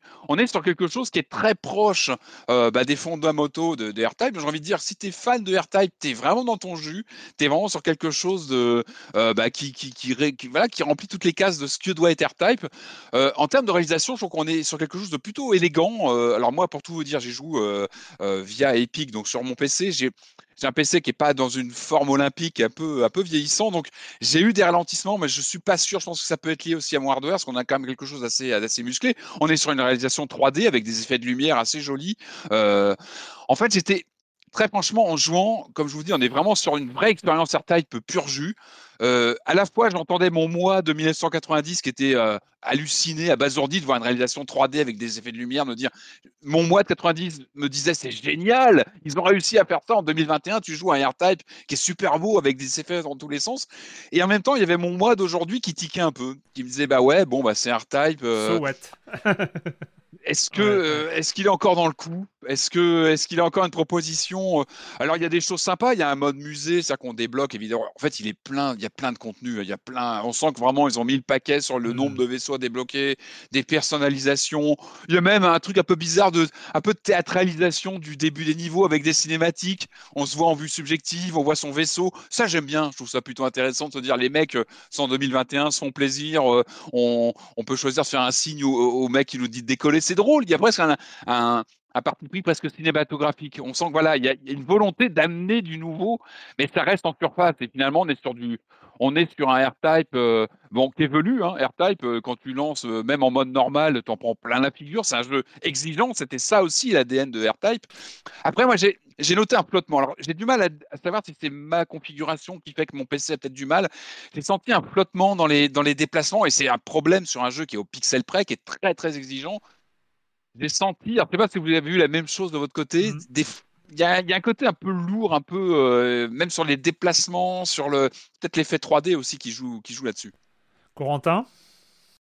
Alors moi, R-Type, euh, j'ai aucune expérience avec R-Type, donc c'était compliqué de faire des comparaisons comme toi, euh, Patrick, mais euh, surtout que je viens plutôt de l'école euh, Cave, moi, des, des, des, des Danmaku japonais avec plein de balles à l'écran Ouais, et surtout un Looter. vaisseau qui a une hitbox minuscule. C'est-à-dire Ouais. que dans, dans, dans, dans ces jeux-là, japonais, dans les, dans les shoot'em up japonais, c'est vrai que ton, personnage ton personnage peut vraiment se glisser entre deux boulettes, c'est incroyable. Quoi. Dans R-Type, non. Je l'ai appris à mes dépens, là, hein, putain. C'était- Oui. euh, une balle, t'es mort. Un, un- un impact, Ouais, c'est ouais, ouais. Et ça, mais dans- c'est important, c'est vrai que c'est... comme dans la plupart des, euh, des, des shoots, hein, cela dit. Mais euh, c'est vrai que là, moi, je ne suis pas habitué à ce que euh, si le, le- le bout de ton vaisseau effleure une balle, bah, tu meurs en fait. Ça, ça, je suis pas habitué du tout. Et donc, c'est- le- la transition était un peu compliquée, mais c'est venu assez vite et j'ai compris un petit peu l'esprit euh, de, de, de R-Type, qui est en fait moins dans euh, les patterns compliqués, mais plus dans la gestion de tes placements en fait et Ouais, de, de comment tu vas te placer et comment tu vas pouvoir tirer. Parce que, le, en fait, disons que je suis, je suis d'accord avec toi, Patrick, mais je pense que ce, et, et ce R-Type a sûrement rien de très original finalement, et c'est c'est- c'est sûrement dommage, euh, surtout au prix où il est vendu. Mais euh, pour, pour un mec comme moi qui n'est jamais joué à R-Type et qui découvre en fait un petit peu le concept de R-Type et les, les subtilités du game design de R-Type, en fait, ce game design, il. il- il tient, il tient bien, je trouve, euh, en 2021. Je, je le trouve assez. En fait, c'est- ce jeu était d'une modernité, mais hallucinante Ah bah, à l'époque. c'est- L- L'idée d'avoir ces modules là C'est que tu te hein. colles à l'arrière, à l'avant, machin, mais c'est- c'est incroyable. Un- n'y aurait pas eu de R-Type euh, à l'époque. euh, Un jeu indé serait euh, un jeu indé aurait créé le, le truc d'R-Type aujourd'hui. On aurait fait mais quel génie, c'est super, Tu sais c'est très bien Tu trouvé. sais, tu- Oui. tu sais que R-Type, le premier, était un benchmark euh, sur les adaptations, les adaptations micro, console. Tu avais vraiment une école de, de comparaison des versions, tellement le jeu était gourmand. Enfin, c'était vraiment une démo en Ouais, arcade. euh, et on pourrait écrire un bouquin entier sur les adaptations de R-Type en micro, en console, parce que benchmark, technique, c'était complètement dingue. Alors après, euh, moi j'ai lancé le jeu, euh, je, je me suis mis en difficulté bam bam parce que je suis pas non Ouais, plus, je pense euh, pas être un. Je pense pas. Ce qui est vraiment. un- Alors, oui, le mode facile, c'est le mode bamba. Enfin, il y a un mode encore plus facile, mais bref, le mode bamba en fait vous donne des, des- plein, de, plein de crédits. Donc, euh, c'est cool euh, de leur part. Je crois pas que ça change le- la difficulté des niveaux, mais en tout cas, ça vous donne plein de crédits. Ce qui est sympa du coup pour aller euh, euh, le plus loin possible et un peu regarder euh, les différents environnements, les différents niveaux et tout ça. Ouais, t'as des save points, euh, Euh, t'as des save points qui, qui, va- qui s'enclenchent euh, sur les niveaux. Ah, c'est plus, important, plus ça. facilement aussi, ouais, bah tant mieux alors. Euh, bon, euh, le jeu n'est pas si beau que ça. Faut- faut- on va dire les choses. Le jeu n'est pas Ouais. très très beau. Euh, il n'est pas techniquement à la ramasse. C'est juste que les choix graphiques sont vraiment bizarres. Quoi. Pour moi, il a le même problème que les, les Star Fox moches euh, qui commencent à Ah. partir de la GameCube avec euh, des triangles, des trucs comme ça où c'est pas. C'est pas très beau. euh, C'est, euh, tu fais ouais, ok, vous maîtrisez les shaders et tout, mais euh, est-ce que vous maîtrisez le bon goût un peu? Bah non, pas toujours en fait. Et du coup, du coup, il y, a- il y a vraiment des passages où tu fais ouais, bah là c'est pas beau quoi. C'est vraiment Ouais. pas très joli. Alors, puis, puis en plus, c'est c'est déjà du, déjà vu. Alors, c'est, je connais pas les R-Type de base, mais peut-être c'est des, c'est des références aux anciens R-Type, mais c'est vrai Bien que, sûr. Tiens, donc on a le premier niveau où on attaque le vaisseau, puis après il y a le niveau euh, plante, et puis après il y a le niveau euh, euh, tout robotisé, et puis après il y a l'armada spatiale. Enfin, vraiment, c'est vraiment des trucs qu'on a déjà beaucoup, beaucoup vu. Et c'est vrai que pour moi, qui, qui ai fait aussi des d'autres euh, shoot'em up qui ont eu des, des settings un petit peu plus, enfin des settings, pardon, des, euh, des, des théâtres d'action un petit peu plus euh, originaux, comme les Mushi Mesama, où on joue des, euh, on joue des petits insectes, ou alors des, euh, euh, des Jamestown du côté des jeux indés, où on joue carrément des conquistadors de l'espace. Enfin, je veux dire, on peut peut-être trouver, on peut peut-être s'amuser un peu avec R-Type. Et là, c'est vrai que l'aspect un petit peu, euh, l'aspect un petit peu classique, genre pilote, vous allez euh, défendre la Terre euh, contre les aliens. Euh, bien qu'il y ait des fins avec des subtilités de scénario où, oh là là, peut-être que le virus c'est nous, pour le dire rapidement, sont, sont, sont- peuvent apporter un peu de dimension là-dedans. Bon, j'étais pas subjugué par tout ce qu'il y avait autour et surtout, je comprends pas pourquoi ils ont mis autant d'efforts pour la customisation de ton personnage que tu Ah vois oui, ça jamais. sert à rien. Enfin, ça sert strictement à rien. Tu peux, tu peux débloquer des tenues, des Oui, emotes c'est pour. Ton, pour ton, pour ton pilote. Bah, tu dois le voir quand tu, tu sais, donner- quand tu fais ton pouce là, euh, quand, en vue subjective. Ouais, tu peux Non, lui donner un genre et un nom. Mais à quoi, Je à sais quoi que- bon Je sais que mon mois de 1990 était, euh, a failli s'évanouir, tu sais, dans le muséum où tu peux voir les vaisseaux que tu as débloqués à taille humaine. C'est-à-dire que tu les regardes, tu as une sorte de fascination. Tu sens Ouais. que c'est un jeu presque introspective sur le mythe R-Type. Il y a une mise en scène de ce qu'est R-Type. Après, je suis d'accord, moi, moi j'ai souffert, hein. j'ai mal aux yeux entre Narita Boy et celui-là. Visuellement, mon écran, tu vois, les couleurs, vrai que tu as des moments, tu as, as, des orgies de couleurs. Ouais. C'est pas toujours très bon goût, suis d'accord. Non, et puis, euh, Surtout, et puis Surtout quand tu te rappelles, je parlais de l'élégance à la Giger des, bah, des originaux où tu avais vraiment quelque chose. Mais c'était aussi à une époque donnée. Euh, ça pose la Ouais. question aussi de, puis- tu vois, de R-Type aujourd'hui. euh, Est-ce qu'il fallait le transposer en 3D com- comme ça? Est-ce que et surtout, ce jeu a un problème de lisibilité. Il y a un Ouais, bah. énorme problème de lisibilité. C'est-à-dire que dans les, dans les shoot'em up, l'important c'est que tu vois les boulettes. Et des fois, vraiment, Ouais. tu peux te prendre une boulette sans t'en rendre compte parce qu'elle était peu visible. Et ça, c'est un vrai problème dans R-Type. Euh, et surtout quand tu viens du Danmaku comme moi où les boulettes sont violettes fluo, euh, là, dans R-Type, des fois, elles sont de la même couleur que le fond. Et, euh, les spores, tu as les spores des plantes, des espèces de spores Ouais, très petites, très fines, qui te, et tu pètes, t'exploses. Alors que bon, c'est vraiment. euh, Et ça, pour le coup, je trouve que c'est euh, c'est vraiment dommage parce que ça, ça amène à des grands moments de frustration. Mais tu as vu, Alors- tu as vu, euh, donc tu as découvert, tu as vu le, côté jouissif de jouer avec ce module que tu balances en avant, en Ouais, arrière comme une balle. Tu as un effet euh, presque ping-pong avec Comme- à l'écran. comme je l'ai dit, la mécanique je est l'ai dit, géniale. comme je l'ai dit, cette mécanique qui nous vient de- des anciens R-Type est ouais, moderne as fuck. Et à l'époque, c'était Ouais. des génies, honnêtement. Je, je suis Ah, sur le cul face à la modernité de cette mécanique qui est génialissime. Euh, mais voilà, il y a, y, a aussi des- y a aussi des choses sur lesquelles on a évolué depuis qui auraient pu être intégrées mieux. Je pense que l'école japonaise euh, moderne du, du shoot'em up et d'Anmaku aurait pu être un peu plus intégrée dans, dans celui-là, en réduisant peut-être un peu la hitbox, en, en mettant euh, plus d'effets visuels pour indiquer les éléments de jeu par rapport au, au- au décor et tout ça. Bon, c'est c'est dommage, mais après, c'est pas un mauvais jeu. Je sais pas pourquoi ils ont mis autant d'efforts sur la customisation alors qu'ils auraient pu en mettre aussi sur les tutos où on t'apprend rien dans le jeu. Euh, on te... Moi, j'ai découvert après coup qu'il y avait euh, un tir chargé. J'ai appris après coup qu'on pouvait Ouais. changer de vitesse de son vaisseau. Euh, bon, moins de, moins de personnalisation à la con, plus de tutos, ça aurait été pas plus mal, sur- surtout vu le prix du jeu qui est kickstarté. Bon, fatigant un peu, mais bon. Il est à combien déjà? 40 C'est- euros. je- je Avec suis un 40 peu- euros, c'est un peu cher. Moi, j'ai, moi, j'ai joué. euh, J'avoue que j'ai pas, je- je- j'ai rien rajouté par rapport à ce que vous avez dit parce que vous avez, euh, vous avez vraiment, euh, vous avez vraiment tout dit. Euh, sauf que, enfin, le, le seul truc pour moi, c'est euh, quand j'ai parlé de, de ce plaisir euh, du, du vaisseau, des tirs qui évoluent, de ce module aussi qui est assez génial euh, à mettre devant, derrière et tout. Euh, je me- j'ai regretté que, et tu l'as dit Patrick, hein, c'est le côté euh, Kickstarter, on fait plaisir aux fans et on fait que ça en fait.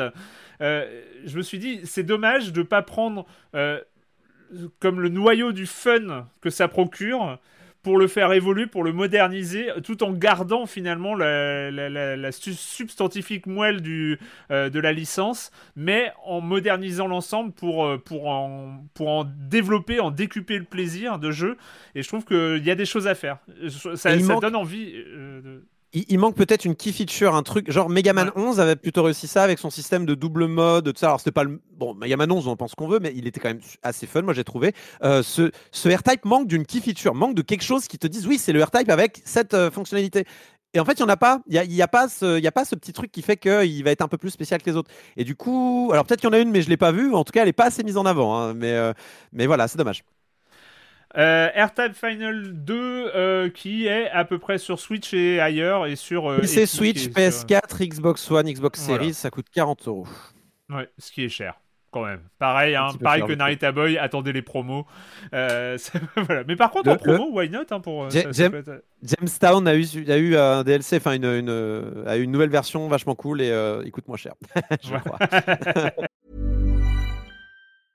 Normally, being a little extra might be a bit much, but not when it comes to healthcare. That's why United Healthcare's Health Protector Guard fixed indemnity insurance plans, underwritten by Golden Rule Insurance Company, supplement your primary plan so you manage out of pocket costs. Learn more at uh1.com. Allez, on va terminer euh, en, se vautrant dans le capitalisme le plus outrancier. Euh, oui, oui, c'est, vous écoutez bien Silence on joue et on a, on peur de rien. Euh, et on va et on va donc acheter, revendre et vendre avant d'acheter et tout ce genre de petites choses que propose la finance avec The Invisible Hand.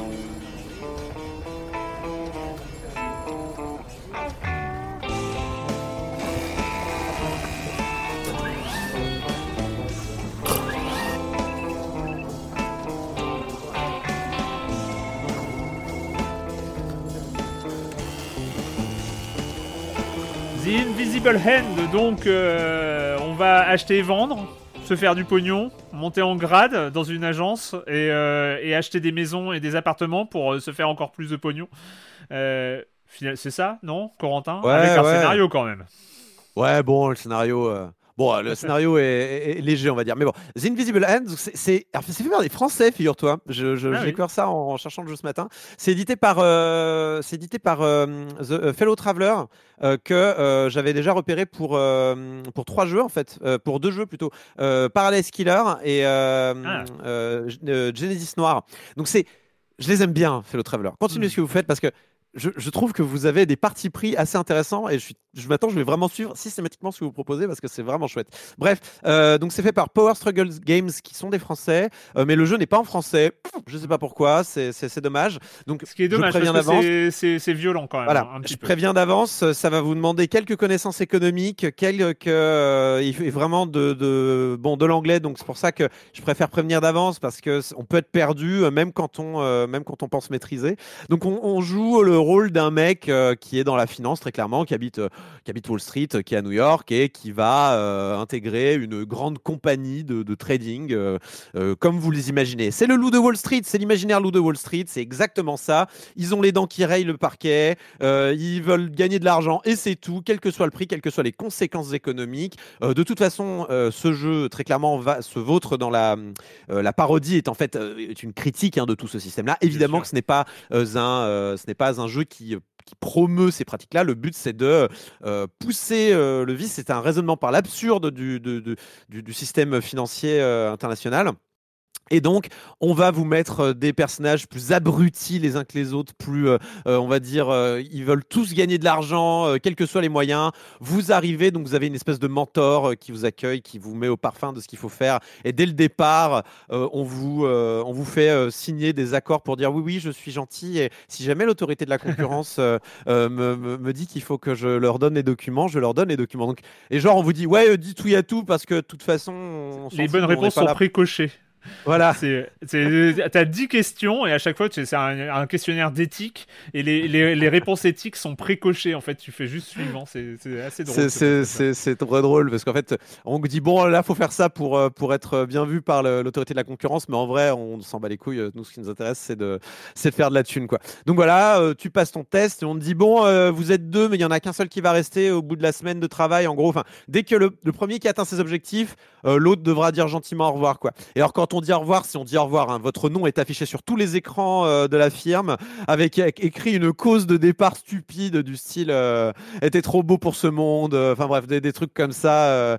voilà, c'est vraiment tout, tout ce qu'il y a de pire dans le, dans le, dans le monde de l'entreprise lié avec tout. Vraiment, c'est un monde de, c'est- ouais, de requins. C'est le, le Shark Tank. hein, Est-ce qu'il y a Michael. Douglas avec des, tu sais, en. Non, il n'y est pas, malheureusement.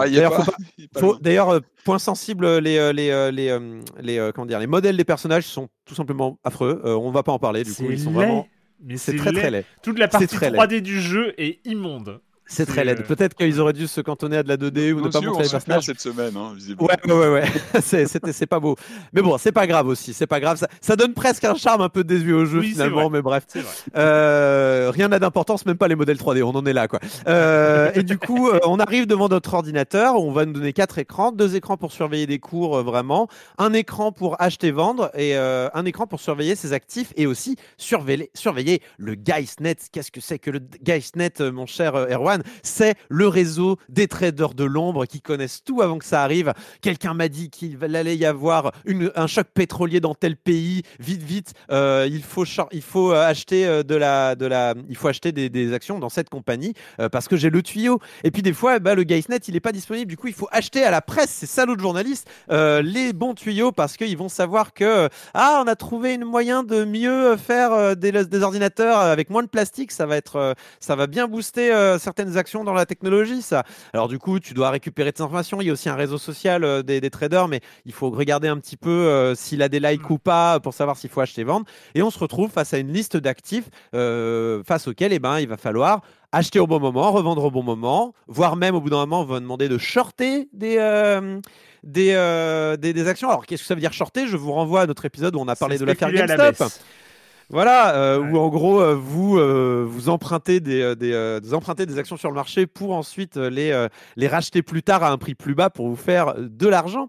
Et puis, au bout d'un moment, on va aussi vous donner des, à disposition des lobbyistes qui vont pouvoir faire monter artificiellement des actions, les baisser. Et alors, ils sont mais redoutables les lobbyistes. hein. Vraiment, c'est moi j'en mettais plein d'un coup sur sur une action, mais elle s'écroulait. C'était incroyable. J'avais vraiment l'impression d'être le maître du monde. Et puis, je provoquais des guerres civiles. Il n'y a pas de problème, mais ça faisait monter le prix des armes, ma bonne dame. Il faut bien, faut bien manger. Je veux dire, euh, va- il va pas se payer tout seul le manoir euh, que j'ai acheté euh, l'autre jour. En plus, j'ai des loyers, j'ai des, euh, j'ai des locataires dedans. Il que je les vire parce qu'il va falloir que je fasse une petite fête pour graisser la patte à mes collègues pour qu'ils me donnent des tuyaux, tout ça. Voilà. Vous pouvez imaginer toutes les mécaniques affreuses de ce jeu qui est assez complexe quand même. On est vraiment submergé par des interfaces très riches en nombre, en- en possibilités. On peut vite faire des bêtises. Le jeu vous permet quand même de ralentir le temps, d'accélérer le temps, euh, grâce à un système de thé, de café un peu rigolo. où Plus vous prenez un thé fort, moins le temps va vite. Plus vous prenez du café fort, plus le temps va vite. Euh, et évidemment, euh, il son- faut. C'est Oui. quoi son message au final? C'est euh, bah, en fait, il se toi, moque ton de but. tout ça ou Ah oui, Enfin, oui, bien sûr. C'est-à-dire il, vraiment, il pousse c'est. euh, le curseur au maximum quoi. Voilà, il pousse le curseur au maximum, donc le message il est assez rigolo, euh, euh, on, on s'amuse, les, les dialogues sont pas trop mal écrits, c'est très caricatural, mais du coup on peut pas s'empêcher de rigoler un peu, en, enfin je suis désolé, on peut pas s'empêcher de rire un peu en provoquant des famines dans certains pays, euh, juste parce Bah, que faut. euh, il y a un collègue qui va te féliciter parce que tu as fait le coup du siècle. Il y a un côté tellement, com- comment dire, il y a- on est tellement plus les pieds sur terre finalement que Ouais. bah, le but du jeu il marche bien, enfin le, le- on va dire, la, la roleplay, en démarche fait. du jeu marche bien. Ouais. C'est du Euh, Sachant que, en fait, ça, ça a l'air horrible et tout ça, euh, il y a un côté assez réaliste. hein. Il y a un côté Oui, oui, oui. tristement réaliste, en fait, à, à- à ce qui est proposé. Et, euh, et par ailleurs, moi, j'ai essayé, j'ai joué, euh, j'ai fait quelques jours de jeu euh, dessus. Et, euh, et c'est là où.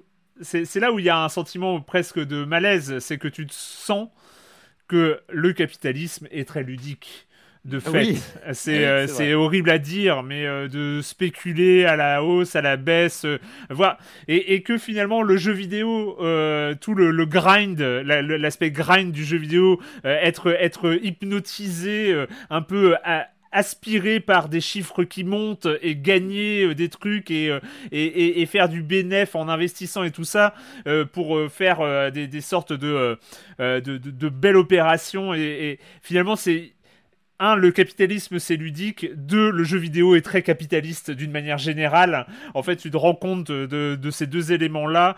Euh, là, là, on est dans une parodie, dans un cynisme absolu par rapport à- au rapport avec la réalité. Mais aussi, ça dit beaucoup de choses et du jeu vidéo et du capitalisme euh, par ailleurs.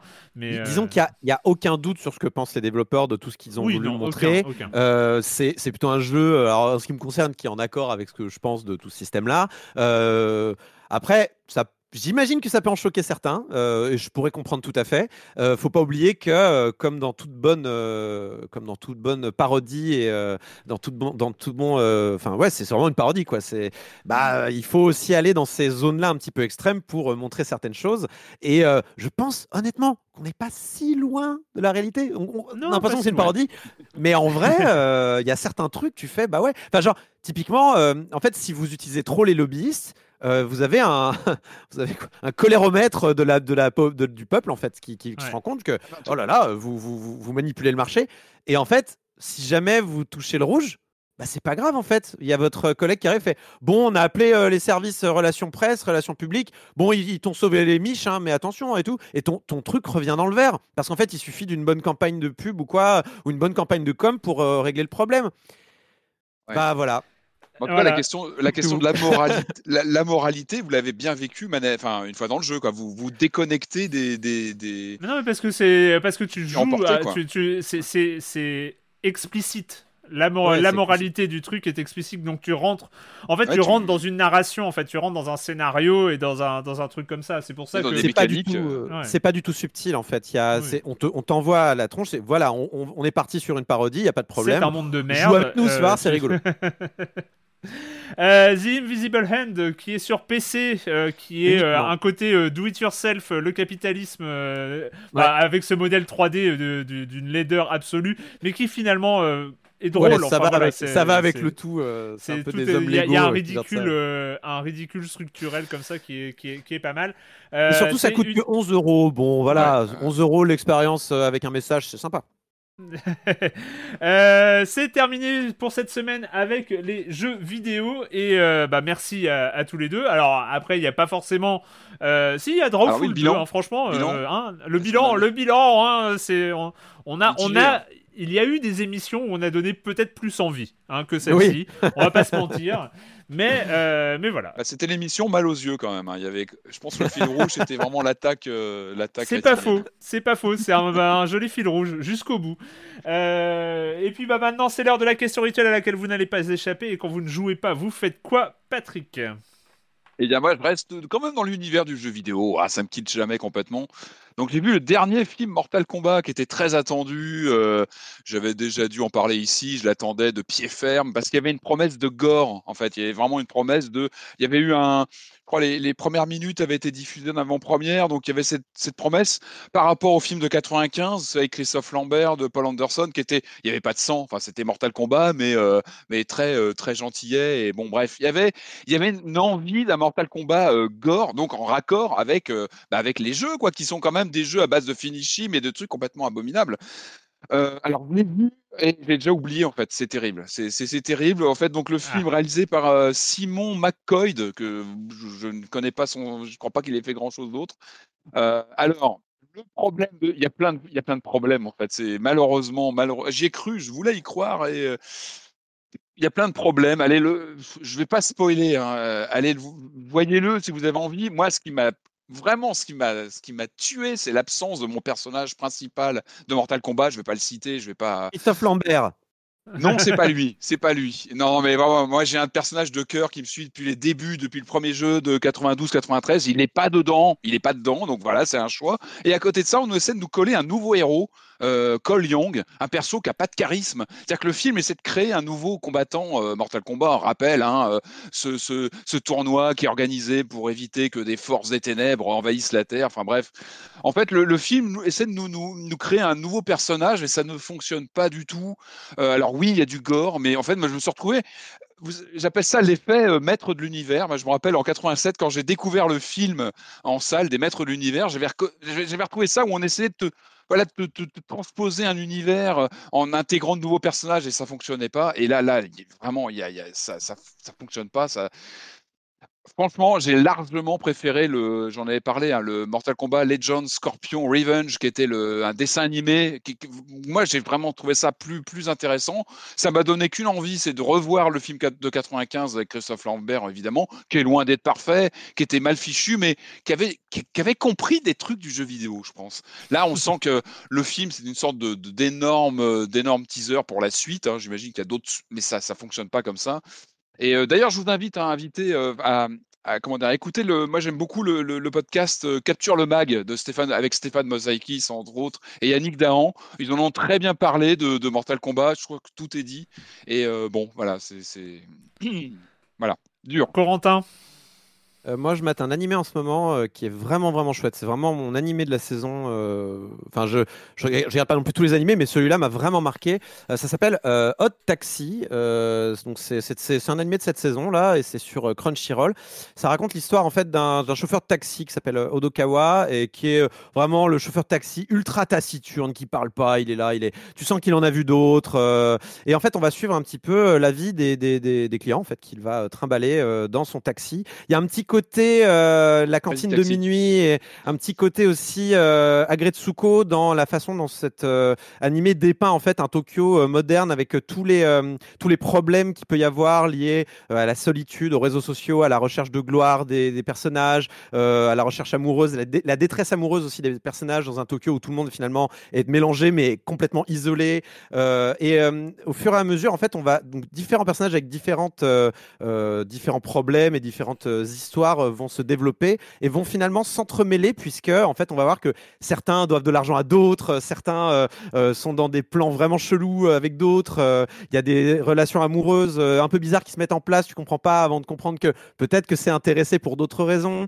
Et au, au milieu de tout ça donc tu as ce chauffeur de taxi sur lequel tu as l'impression que tout tombe, tout glisse, euh, et qui va devoir essayer de, euh, de, de- se dépêtrer de tout ça face à, des policiers corrompus, euh, des, des personnages qui en veulent à sa vie alors qu'il n'a pas fait grand chose finalement et qui essaye juste, lui il essaie juste de vivre sa vie de taxi et de pas faire autre chose.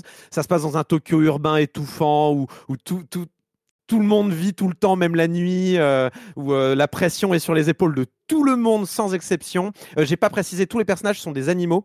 Euh, un petit, et encore une fois, très très Agretsuko euh, euh, dans l'idée. euh, notre ami Odokawa est une espèce d'éléphant de mer euh, massif dans son taxi et il parle pas, il a pas d'expression sur son visage, mais il est ultra attachant. C'est un jeune studio qui a fait ça apparemment. Alors c'est ce qu'on m'a dit récemment et c'est original. Enfin c'est pas basé sur un manga ou quoi. C'est trop bien. La- L'ambiance musicale est super chouette, un petit peu urbain, pop. c'est du rap japonais, quoi. Donc c'est un peu gentillet, mais euh, malgré tout très très chaleureux. Il y, a- une ambiance dans cet animé. Je recommande Hot Taxi, mais même si vous aimez pas les animés, en fait, parce que ça va vraiment vous donner une, une vision très claire et très vraie de ce qu'est euh, la pop culture euh, et, à quoi ressemble finalement le Japon aujourd'hui. Alors évidemment dans un filtre un petit peu drama- euh, comment dire dramatisé, puisqu'on on va parler de Yakuza et compagnie aussi. Mais enfin ça parle de réseaux sociaux, ça parle de, gacha, de, jeux free-to-play qui vous bouffent le cerveau, ça vous parle de d'idoles, donc des, de ces jeunes artistes qu'on sexualise presque pour euh, pour euh, tirer de l'argent des fans. Enfin vraiment. C'est super. Regardez Hot Taxi, c'est sur Crunchyroll. euh, je crois qu'il y a des offres gratuites en plus. C'est vraiment, vraiment chouette. Ça dure 20 minutes chaque épisode. Là, on en est au septième. Euh, je ne peux que recommander Hot Taxi. C'est vraiment trop, trop bien. Euh, bah cool. Moi pour ma part, j'ai regardé, c'est sur Netflix, c'est une mini-série de 8 épisodes qui s'appelle Le, Le Serpent. Ah oui, sur Netflix, oui. Et, en fait, alors c'est assez drôle. En fait, c'est basé sur une histoire vraie. C'est très vrai. Enfin, en fait, c'est basé sur un, tueur en série euh, français qui a sévi euh, en Thaïlande, euh, notamment au milieu des années 70. Euh, le truc est assez fascinant euh, parce que c'est une parce qu'il y a un aspect documentaire en fait euh, parce que c'est très proche de la réalité. Évidemment les dialogues sont inventés mais mais mais tous les faits sont sont établis. Et, c'est assez fascinant. Moi j'ai eu un rapport un peu compliqué avec la série parce que ma moitié était tombée dedans et donc on regardait et j'avoue que je trouvais ça dur parce que le personnage est antipathique le personnage principal est antipathique Ça, donc ça euh, retrace son, son périple, c'est ça C'est euh, ça traque, comment il a été découvert, euh, le- sa façon d'opérer, etc. Enfin, c'était c'est très très bizarre. J'ai trouvé les, les premiers épisodes très durs à regarder parce que euh, parce que c'est c'est violent. Enfin, en fait, il empoisonne ses victimes. C'est euh, vraiment Ah un, ouais. un escroc mêlé d'un d'un tueur en série. Euh, et en fait, à partir, enfin, je sais pas, à partir des, des- du troisième, quatrième, tu, moi j'ai été pris aussi dans l'histoire et c'est vraiment bien foutu. Et quand tu te rends compte que après tu vas sur la page Wikipédia, tu remarques et tu dis ah ouais, ça s'est vraiment passé comme ça. Ah oui, c'est assez dingo en fait. Il y a un côté, euh, il y a un côté fiction. Euh, que tu peux pas t'enlever de la tête quand tu regardes le truc tellement c'est énorme euh, à certains moments. Jusqu'à la fin c'est dingo. Et, euh, et voilà. Après je, je juge pas. Je trouve que les acteurs sont vraiment très très bons.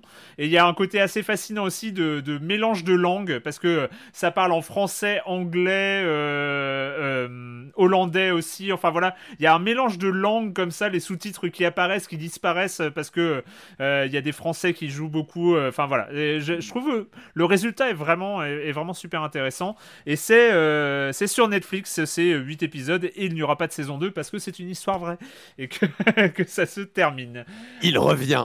Il revient, oh my god voilà ben, c'est fini pour cette semaine merci à tous les deux et, euh, Merci. et puis euh, et puis bah on se retrouve la semaine prochaine pour parler de jeux vidéo sur libération.fr et sur les internets ciao Et Ciao. qui font pas mal aux yeux. Ciao.